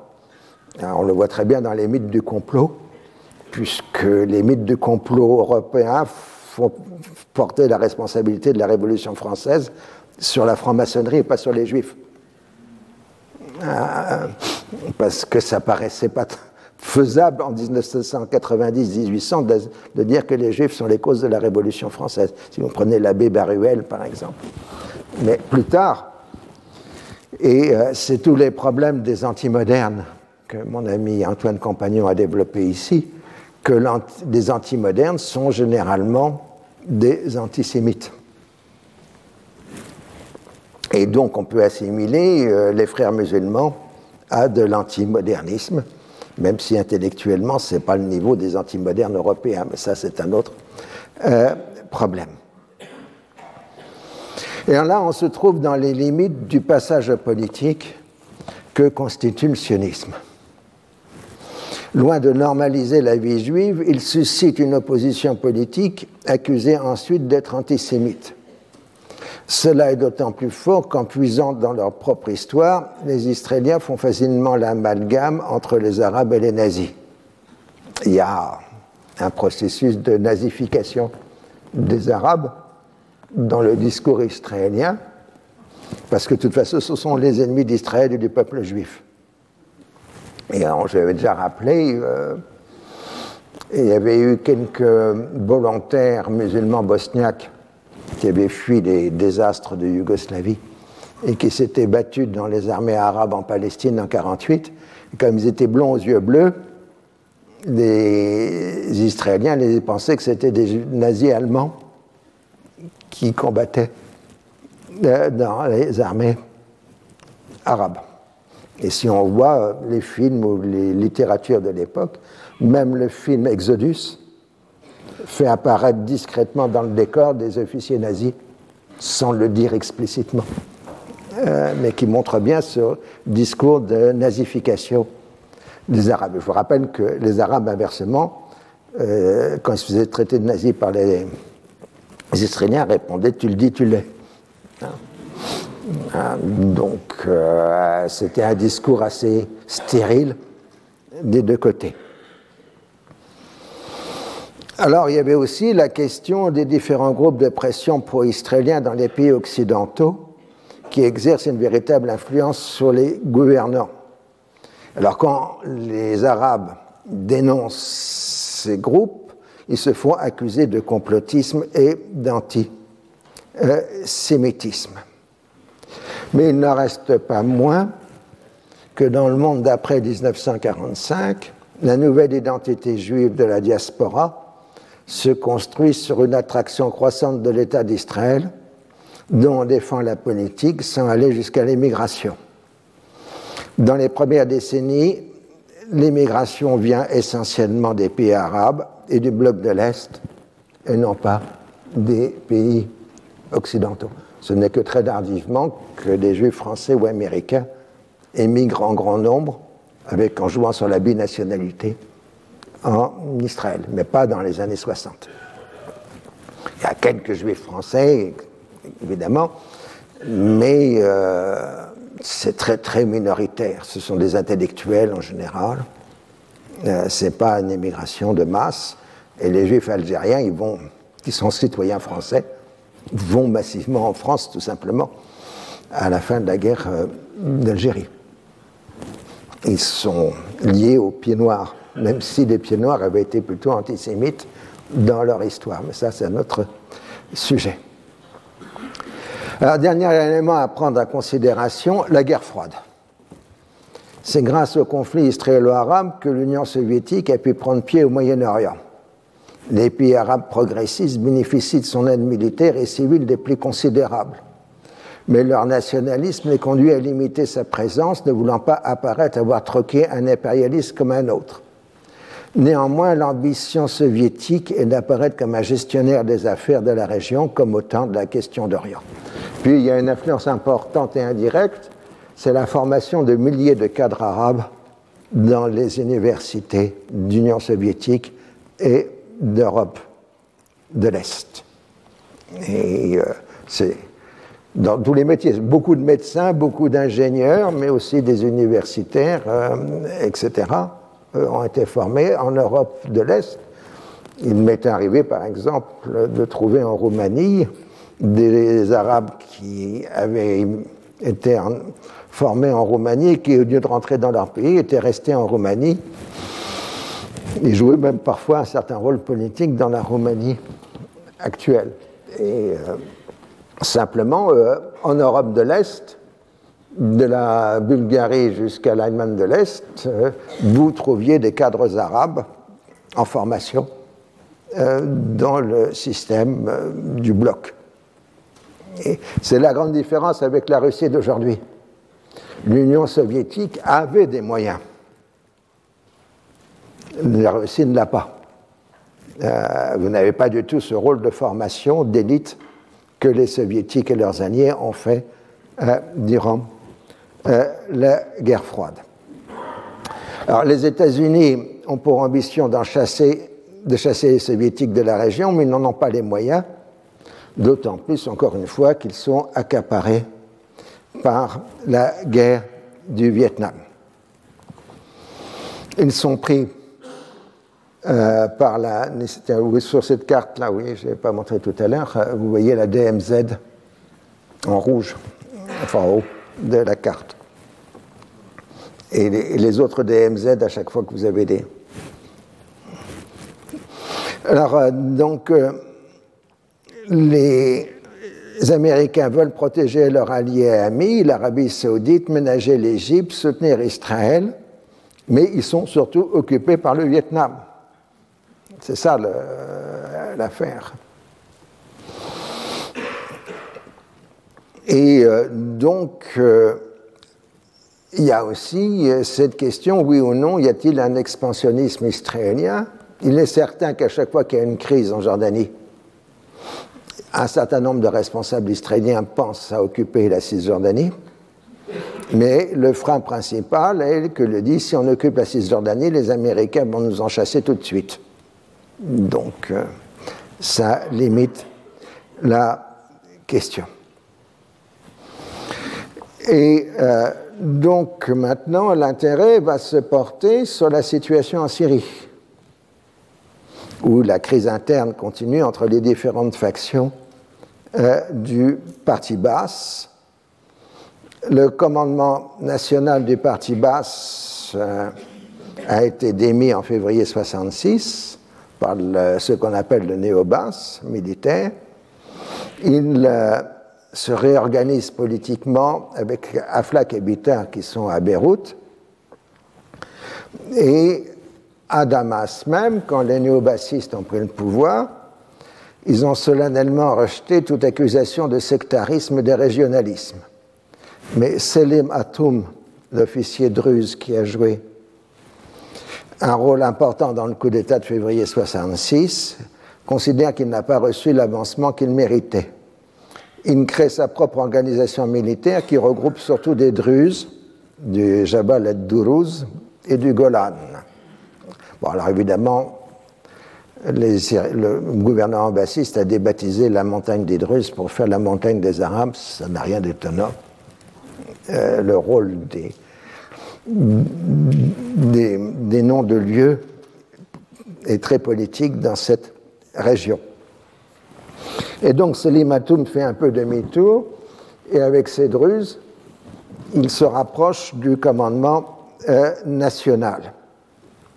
Et du coup, les néo-bassifs s'aperçoivent de la nouvelle conspiration et euh, ils commencent à lancer des arrestations, ce qui provoque une tentative de soulèvement le 8 septembre 1966 et euh, Atoum et ses compagnons ayant perdu, il se réfugie en Jordanie où il lance une campagne de presse complètement sectaire. Eux sont druzes et accusent le néo-bas d'être maintenant complètement dominé par les Alaouites.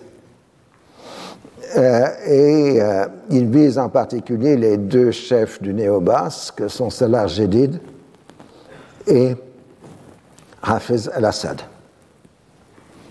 Et euh, donc, c'est vraiment entre 63 et 66 que se construit l'accusation de complot alawite pour s'emparer du pouvoir en Syrie. ça va sur une réalité, évidemment, mais il faut plutôt inverser les choses, hein, parce qu'il y a le mythe du complot qui est de dire les les se seraient réunis au début des années 60 et avaient programmé une prise progressive du pouvoir, et puis plutôt une réalité que l'armée syrienne s'était scindée en groupes confessionnels parce que c'était en rassabir, parce que c'était le seul moyen de résister dans la lutte pour le pouvoir. Donc, euh, pour former un noyau dur, il fallait prendre des gens qui soient de la même communauté. C'est ce qui pouvait avoir le plus de loyauté. Donc la première phase, c'est quelle communauté va l'emporter? Et donc techniquement parlant, après l'élimination des Druzes de Sédématoum, c'est les Alaouites qui dominent.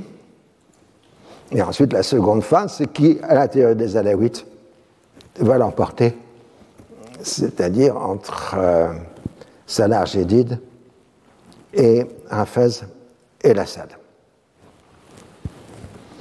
Alors évidemment, la presse égyptienne accuse l'Arabie saoudite d'avoir financé la tentative de coup d'État contre le régime syrien avec la CIA au passage. Alors là, c'est pas sûr pour la CIA pour une fois.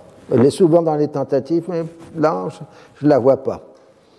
Euh, alors du coup, comme d'habitude, on refait de l'attention sur la DMZ et euh, on relance les activités du Fatah. Et le 12 septembre 1966, Rabin déclare que les Syriens sont les pères spirituels de Al-Fatah qui rassemblent les terroristes palestiniens.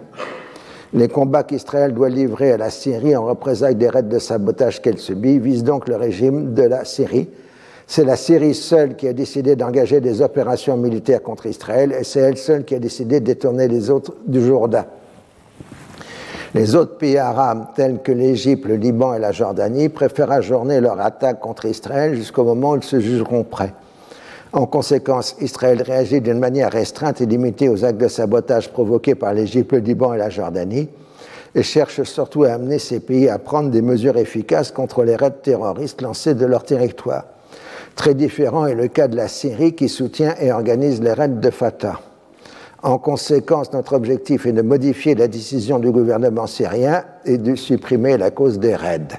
Donc c'est le discours du chef d'état-major de l'armée israélienne qui est interprété à juste titre à Damas comme une menace visant directement le régime bassiste. Alors on se trouve donc dans la situation de la guerre des frontières des débuts des années 1950 ce n'est pas la gêne provoquée par les actions du Fatah qui est importante, mais le risque de démoralisation de la population du fait de l'absence de réaction, donc euh, la nécessité pour l'armée israélienne d'agir pour montrer à la population israélienne qu'elle est euh, protégée. Bon, pendant ce temps-là, la lutte interarabe se poursuit. Faisal obtient le ralliement d'Hassan II et de Bourguiba, le grand laïc, à son projet de Ligue islamique. Il appelle un sommet islamique à la Mecque. Du coup, la, violence des rapports, enfin des, discours échangés entre la Tunisie et la RAU euh, monte et on voit donc la Tunisie de Bourguiba prendre la défense des frères musulmans euh, opprimés par la répression en Égypte. Le roi Hussein, de passage à Paris, tente une médiation entre la France et le Maroc à la suite de l'implication du général Oufkir dans l'assassinat de Ben Barka, mais De Gaulle reste ferme sur ses positions. En revanche, enfin je vous dis quand même, parce que j'ai un, petit faible à chaque fois, quand je peux avoir une citation de De Gaulle, euh, je la mets. Avant de clore l'entretien, le général de Gaulle interroge le roi de Jordanie sur la situation générale. Le roi regrette que la conférence d'Alger n'a pas pu se tenir, il déplore la division du monde arabe et fait allusion à un danger de guerre.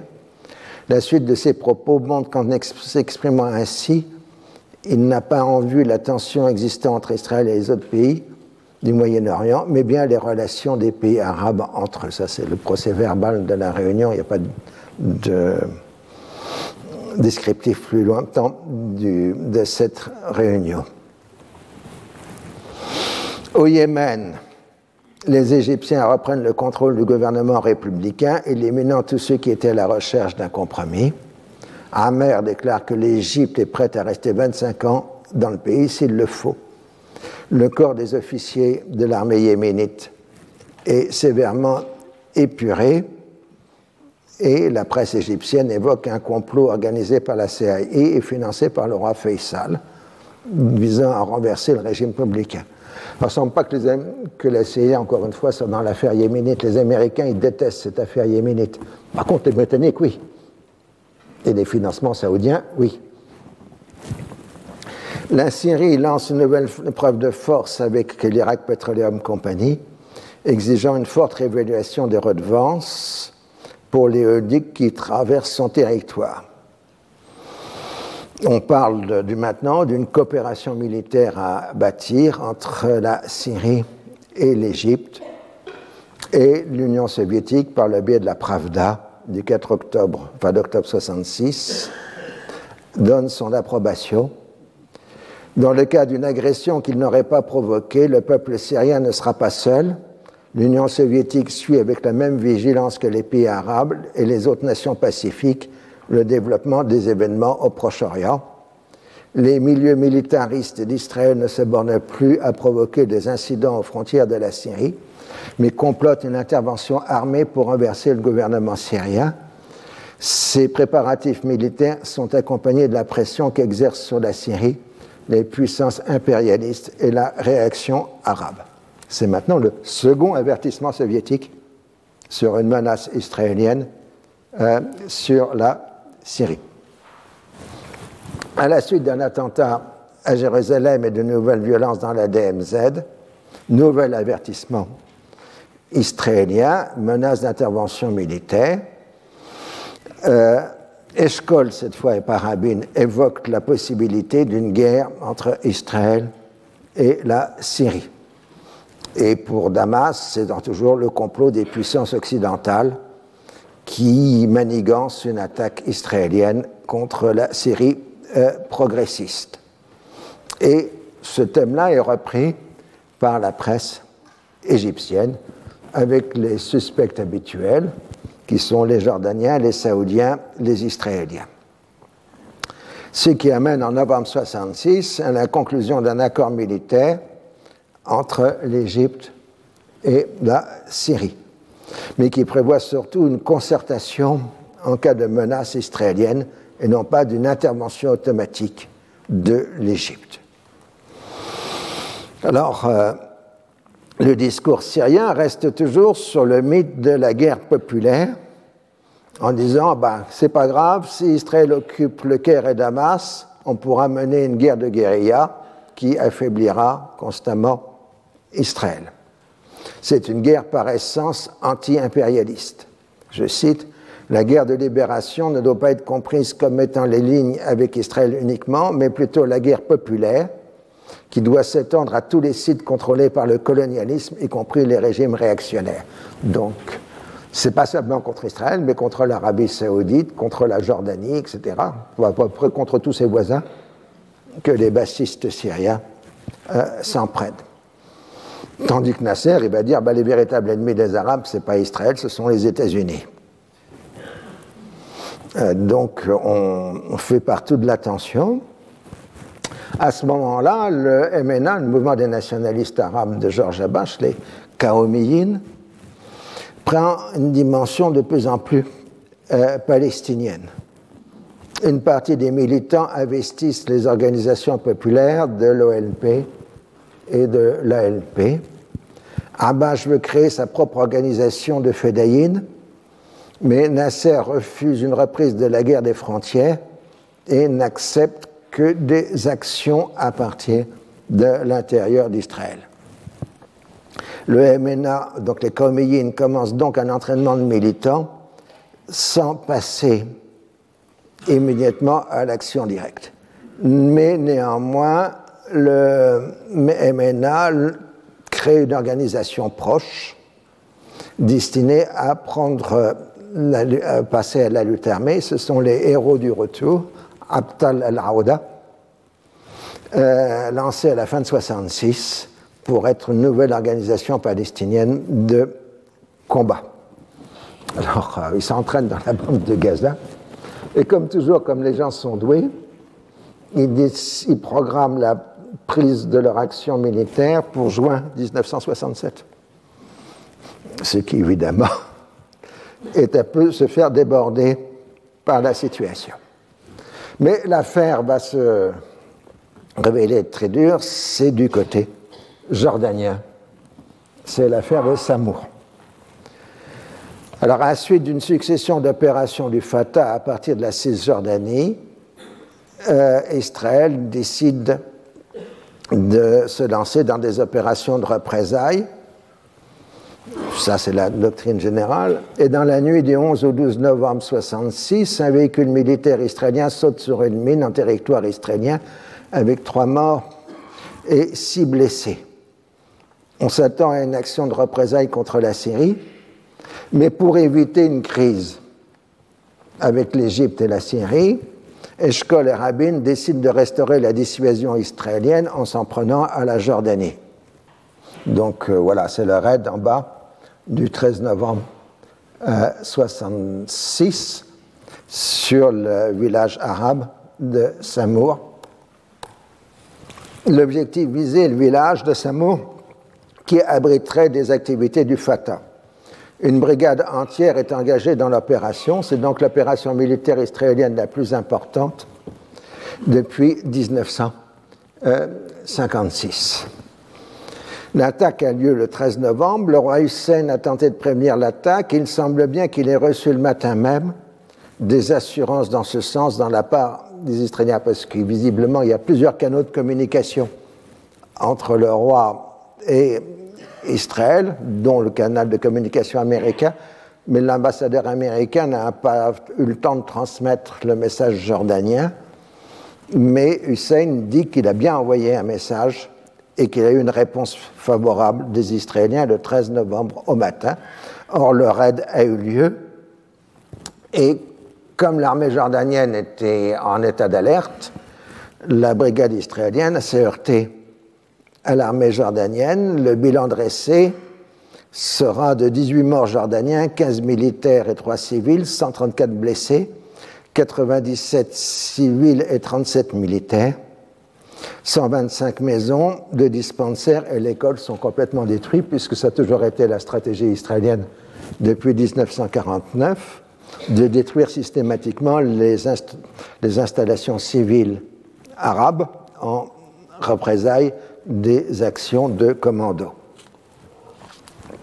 Selon le discours israélien, c'est un avertissement non seulement aux populations et aux autorités de Jordanie, mais aussi à l'ensemble des pays voisins qui ne veulent ou peuvent mettre en terme aux activités des organisations terroristes anti-israéliennes. L'amertume est très profonde à Amman, en dépit des annonces de solidarité arabe. L'affaire déclenche une vague d'émeutes en Cisjordanie, mettant en péril le royaume. Le roi Hussein est maintenant convaincu que les Israéliens ont l'intention de détruire son royaume et que les assurances israéliennes ne sont plus crédibles. La victime principale de l'affaire, c'est la crédibilité israélienne. Un peu tard, Eshkol, avec le vocabulaire conjugal qu'il caractérise, reconnaît qu'Israël avait frappé l'épouse et non la méchante belle-mère. La méchante belle-mère, c'était la Syrie. vous savez, après 67, pour la Cisjordanie, il dira on veut bien la dot, mais on ne veut pas la fiancer.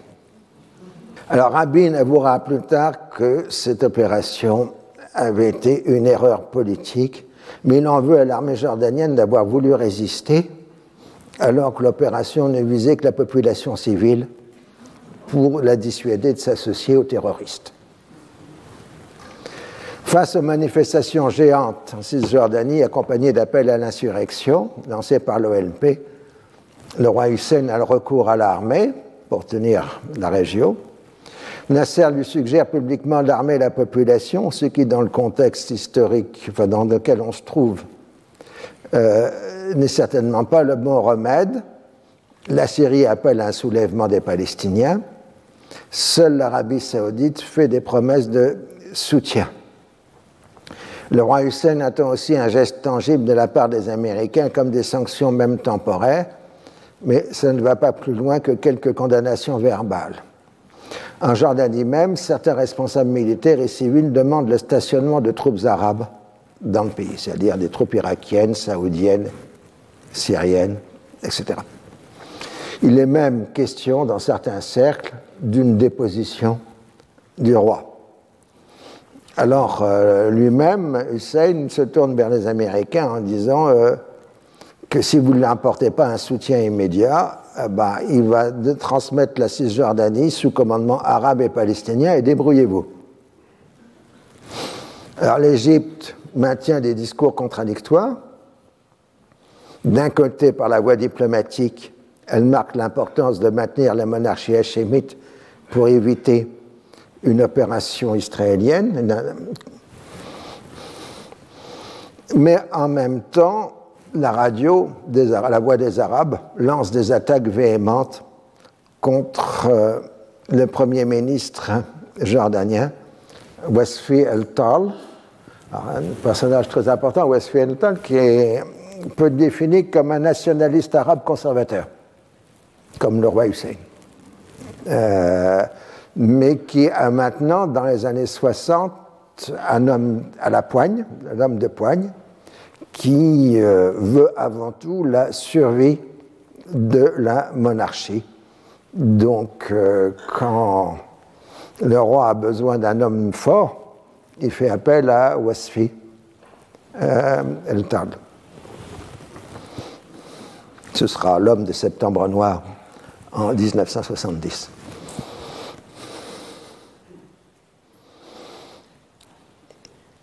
Alors, dans son discours du 24 novembre, Nasser fait porter la responsabilité des divisions arabes sur Faisal et la réaction, qui ont introduit une fausse contradiction entre l'islam et le socialisme. Le plus grand obstacle à la libération de la Palestine est l'alliance du racisme sioniste avec l'impérialisme et la complicité de la réaction arabe avec cette alliance à travers son lien avec l'impérialisme le RAU s'appuie sur les forces révolutionnaires arabes qui prendront la décision finale concernant le lieu et la date de la bataille. Quant à Hussein, il déclare Je le dis car il faut que l'opinion arabe et internationale soit informée. Israël se prépare à une nouvelle expédition qui sera cette fois de caractère expansionniste et non punitif. L'ennemi estime que l'occasion qui s'offre à lui est trop belle pour qu'il ne s'en saisisse pas. Les conflits qui minent le front arabe l'incitent à agir rapidement et, à le faire sans crainte de réaction importante. Il pourrait d'ailleurs invoquer mille et un prétextes pour légitimer son action, la situation dans les villes et villages frontaliers, les fédayines, la menace syrienne. En fin de compte, pour expliquer ce nouveau désastre, on trouvera toujours moyen de me faire assumer la responsabilité des événements. Ce sera une fois de plus, et sans que l'on sache ni pourquoi ni comment, le trône jordanien qui aurait encouragé les Israéliens à attaquer et qui leur aurait même prêté son appui. Vous voyez, fin novembre, fin mi-novembre 66, euh, menace de guerre qui se précise, c'est plus seulement la Syrie, c'est euh, la Jordanie. Alors, les Américains sont catastrophés par l'affaire et ses répercussions sur la politique jordanienne. Ils auraient admis un petit raid de représailles, mais pas une opération de cette ampleur qui ruine les efforts américains pour consolider la monarchie hachémite. enfin bon, les Américains ont toujours eu des inquiétudes sur le sort de la monarchie. Si vous prenez, du partir du moment où ils se sont intéressés aux hachémites de Jordanie, c'est-à-dire à partir de 1958, euh, ils ont toujours pensé que la monarchie pouvait tomber dans les six mois. Et euh, quand il y avait eu la menace de coup d'État en novembre 66, il s'était dit, bah, s'il le faut, on accueillera Hussein chez nous, en, exil. Ça fait partie des rituels du Moyen-Orient, euh, la chute de la monarchie hachémite de Jordanie. Euh, ça fait à peu près 60 ans, même plus, presque 70, qu'on évoque régulièrement. Mais elle est toujours là. Je ne parle pas de l'avenir, évidemment. Alors, euh, les Israéliens découvrent la faiblesse du régime jordanien, mais sont surtout inquiet du mécontentement américain. Il y a maintenant deux lignes dans le pouvoir israélien. Une ligne qui dit on ne touche pas à la Jordanie parce que les Américains la protègent. Et l'autre qui dit euh, bah, c'est possible de s'emparer de la Cisjordanie. Et, au cas où, on fait déjà des plans d'administration militaire de la Cisjordanie occupée. Il y a une commission qui travaille sur la future occupation de la Cisjordanie. Alors les Américains disent, mais faites une clôture, euh, parce qu'à l'époque, on ne voit pas encore la frontière sur le terrain. Faites une clôture pour empêcher les raids des Fédayines.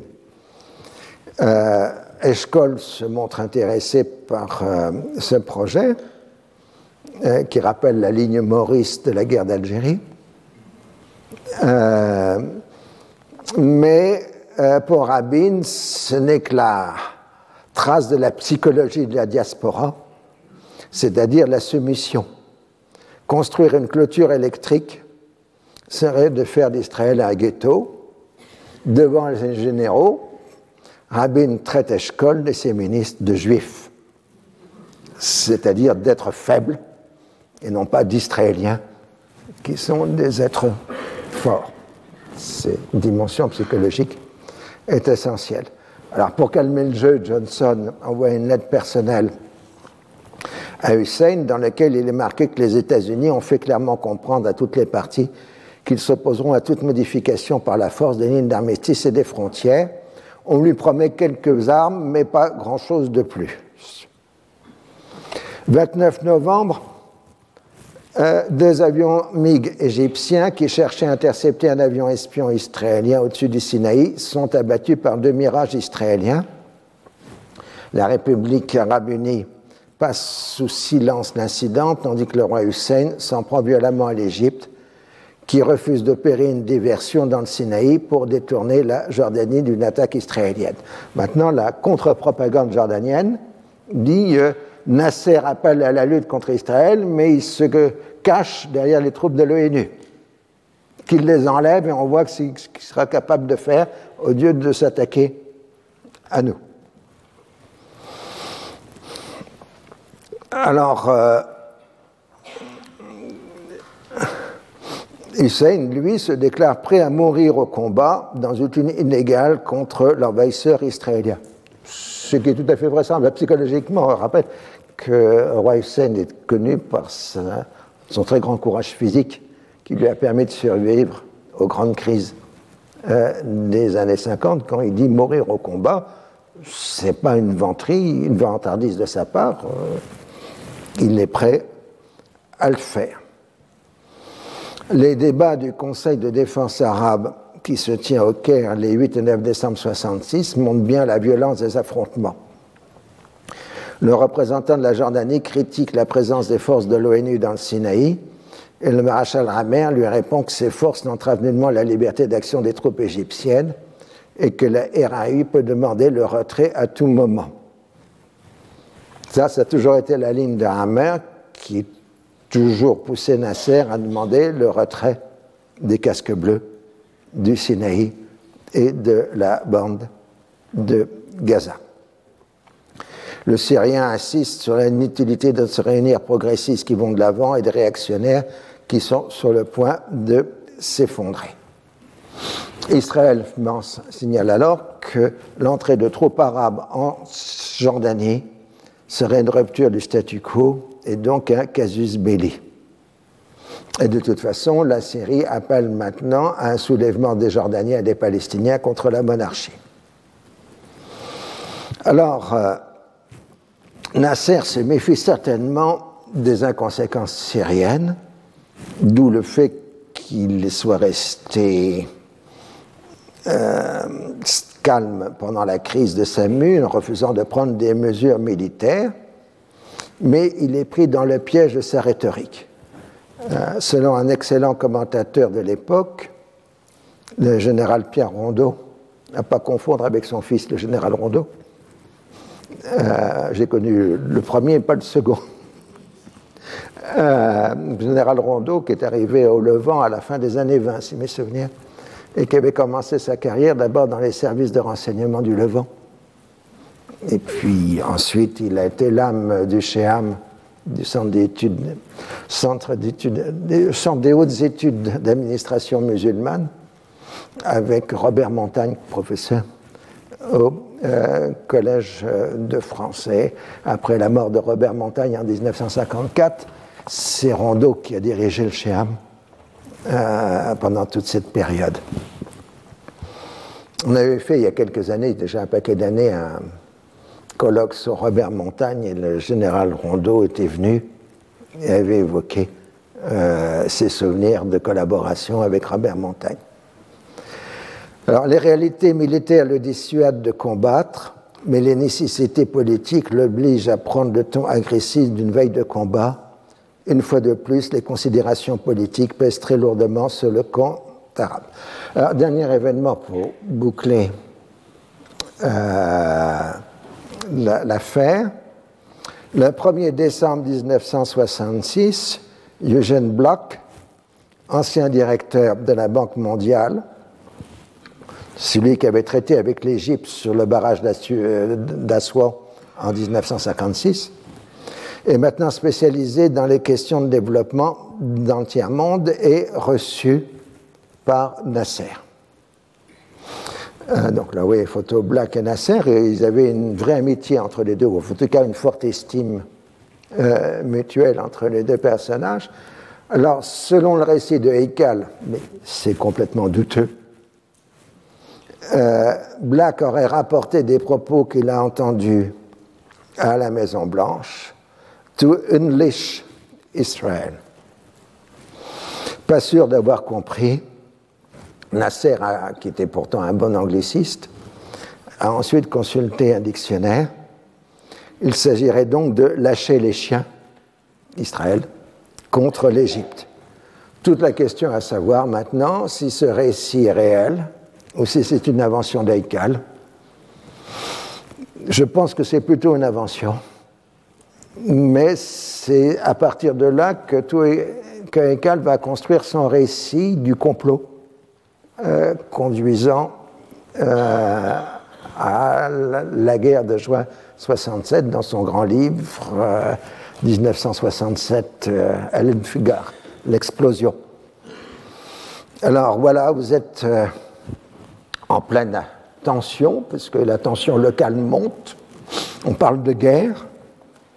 Bah, vous saurez la suite la fois prochaine. Retrouvez tous les contenus du Collège de France sur www.colège-2-france.fr.